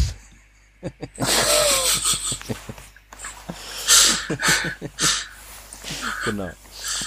Teile dieser Information könnten die Bevölkerung verunsichern. Äh, nee, ich darf das weder bestätigen noch vermeiden, solange mir der Secretary of State äh, nicht anwesend ist, genau. Ja, Mission Impossible und so. Ja. Genau. Ähm, ja, also das LA-Bild haben wir verlinkt. Mhm. Das ist, empfehle ich jedem, ist sehr schön. Sehr gut. Ja, gibt's ja auch ganz viel aus Indien, wo man jetzt auf einmal irgendwie ähm, den Mount Everest sieht. Und äh, da gibt's ja noch die ganz lustigen verarsche Bilder davon. Leon hat es vielleicht auf 9gag auch gesehen wo man dann irgendwie hat, so, ja, in Australien sieht man jetzt auf einmal wieder den Mount Everest oder in, in Kalifornien sieht man Australien wieder, ja. Oder, halt oder in so Schweden sieht man Mordor. Mega geil, also richtig. Was, was wir auch verlinkt haben, ist, man sieht ja jetzt, wo die Luftverschmutzung weg ist, das habe ich letztes Mal schon erwähnt, jetzt auch die Matrix wieder. Ja, genau. Also das Internet enttäuscht selten, ja. Da gibt's echt einfach richtig viele lustige Sachen die letzten Jahre, äh, letzten Tage und ähm, schon geil. Ja. Ja, Leon hat auch schon vor zwei Wochen angefangen, mir zu sagen, also diese Zeit, ich meine, so eine Krisenzeit ist häufig die Zeit von großer Kreativität in der Kunst und Umbrüchen und man könnte sagen, wie hat Leon so schön gesagt, das werden die golden, goldenen Zeiten für Memes jetzt sein. Äh, ja. Leute in Quarantäne, schwierige Situation, alles wird gemimified. Ja, und also das können wir vielleicht nochmal auch kurz, kurz ansprechen. Und zwar, ich finde das total spannend. Meme ist ja so eine komplett. Das ist ja irgendwie schon ein eigenes Medium mittlerweile, ne?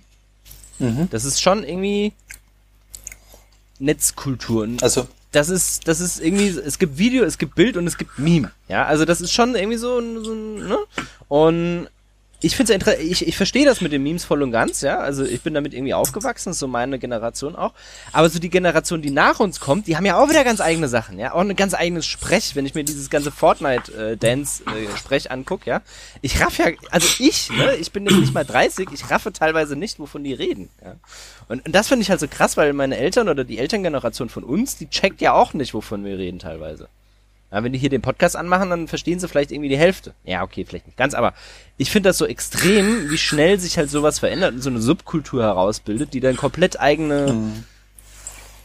komplett eigene mh, mm, Kommunikationswege hat, die man gar nicht in Betracht zieht, wie eben ein Meme, dass Leute über Memes kommunizieren, ja, also Emojis ja mhm. schön und gut. Mittlerweile haben ja alle irgendwie Facebook, ja, aber äh, Memes ist ja nochmal auch eine Form zu kommunizieren, die ähnlich ist wie Emojis, die halt nochmal in eine ganz anderen Richtung gehen.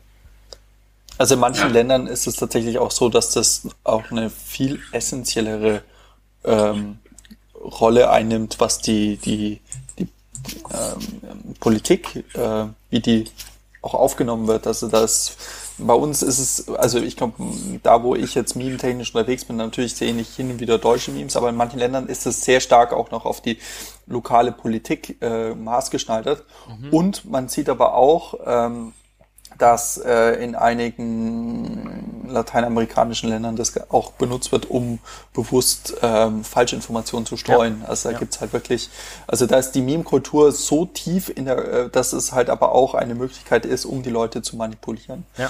Ähm, also es, äh, da, da merkt man, wie mächtig eigentlich das schon wiederum ist. Also ähm, und ich glaube, so weit sind wir noch nicht, dass das also es kann, glaube ich, schon strukturiert oder benutzt werden, um uns äh, systematisch zu ähm, ähm, ein Bias aufzubauen. Grundsätzlich glaube ich aber, dass die, die Meme-Kultur relativ äh, offen ist.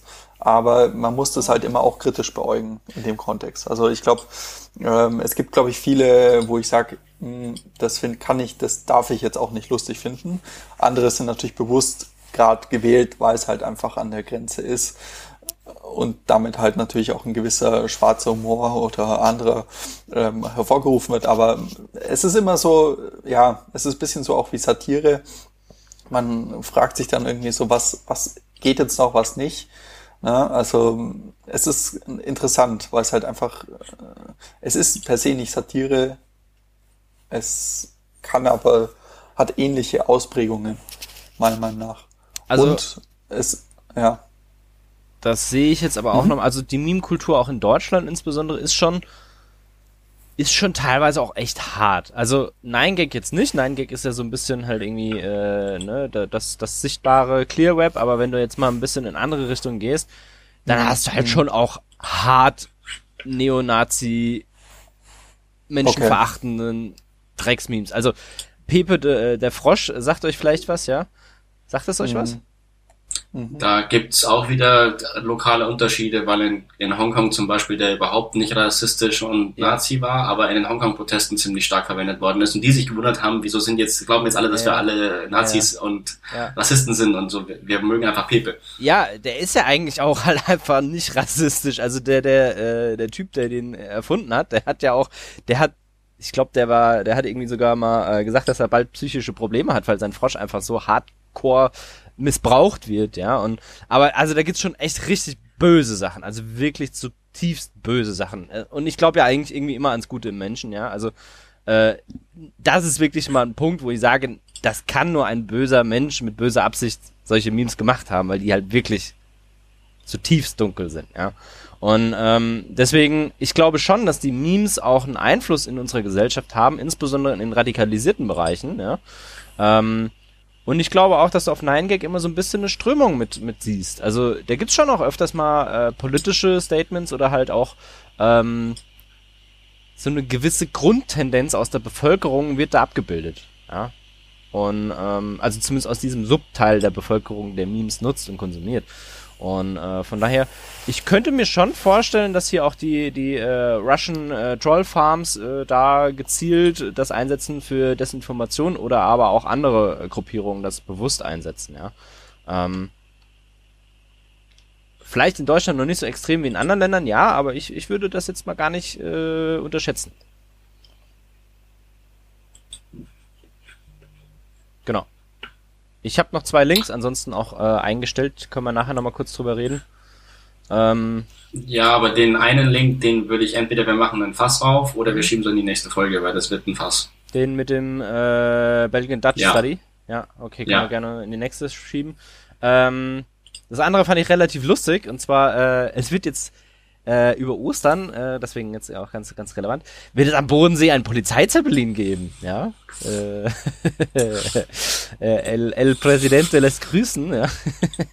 Wer von euch Tropico 5 und 6 gespielt hat, der, der weiß, dass es da auch einen Polizeizeppelin gibt, der halt das krasseste Unterdrückungsding ist überhaupt, ja. Mit dem du halt irgendwie die ganze Zeit Leute wegknastest und eine gesamte Bevölkerung überwachst. Deswegen fand ich das so ultra lustig, als die das halt gesagt haben, ja, wir setzen jetzt auch einen Polizeizeppelin ein, da war ich halt schon so, jo, alles klar, ne, wissen wir, wo es hingeht, die Reise, ja. Deswegen hatte ich euch das vor ein paar Tagen geschickt und fand's einfach, also, irgendwo sehr krass und auf der anderen Seite irgendwie auch sehr lustig. Ja. Das wollte ich eigentlich nur sagen. Gut, dann haben wir es jetzt. Ja, Finde ich auch. So, wie viel Uhr haben wir? wir haben In diesem Sinne? 12 Uhr fast. Wollen wir die sieben Minuten noch voll machen? Dann haben wir 12 Uhr. Nein. Nein, Bleibt okay, gesund. dann halt nicht. Ja, gut. Nein! Doch. Nein, doch. Ah! In diesem Sinne äh, wünschen euch die äh, Agnostiker des Club of Nerds, nein Spaß. Also in diesem Sinne noch schöne Ostern, genießt die freie Zeit, äh, genießt die Zeit mit eurer Familie, steckt euch nicht gegenseitig Genießt an. die Feiertage, sagen wir es Genau. mal so. Ähm, ja, genießt die Feiertage und äh, genießt Sind ja auch zum Feiern da. Ja, genau. Bleibt daheim. Genau. Bis auf Kaffee. Ähm, ich hoffe, ich habe meine Masterarbeit dann fertig nach den Feiertagen. Ne? Ist doch dann eigentlich ein Oxymoron, der Karfreitag, oder? Wenn der Karfreitag ein Feiertag ist. ja, es ist Tanzverbot am Freitag.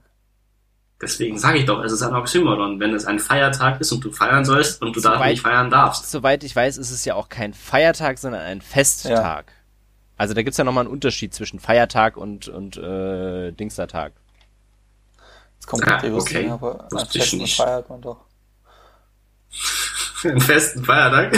Ja, nee, nee, also da, ähm, wie heißt denn das? Das gibt's nämlich, schau mal bei euch in, in, in Apple drin, da kannst du nämlich Feiertage ein- und ausschalten und da steht dann nochmal was anderes mit dabei. Feiertage und noch irgendwas. Ähm, wie heißt das denn? Okay.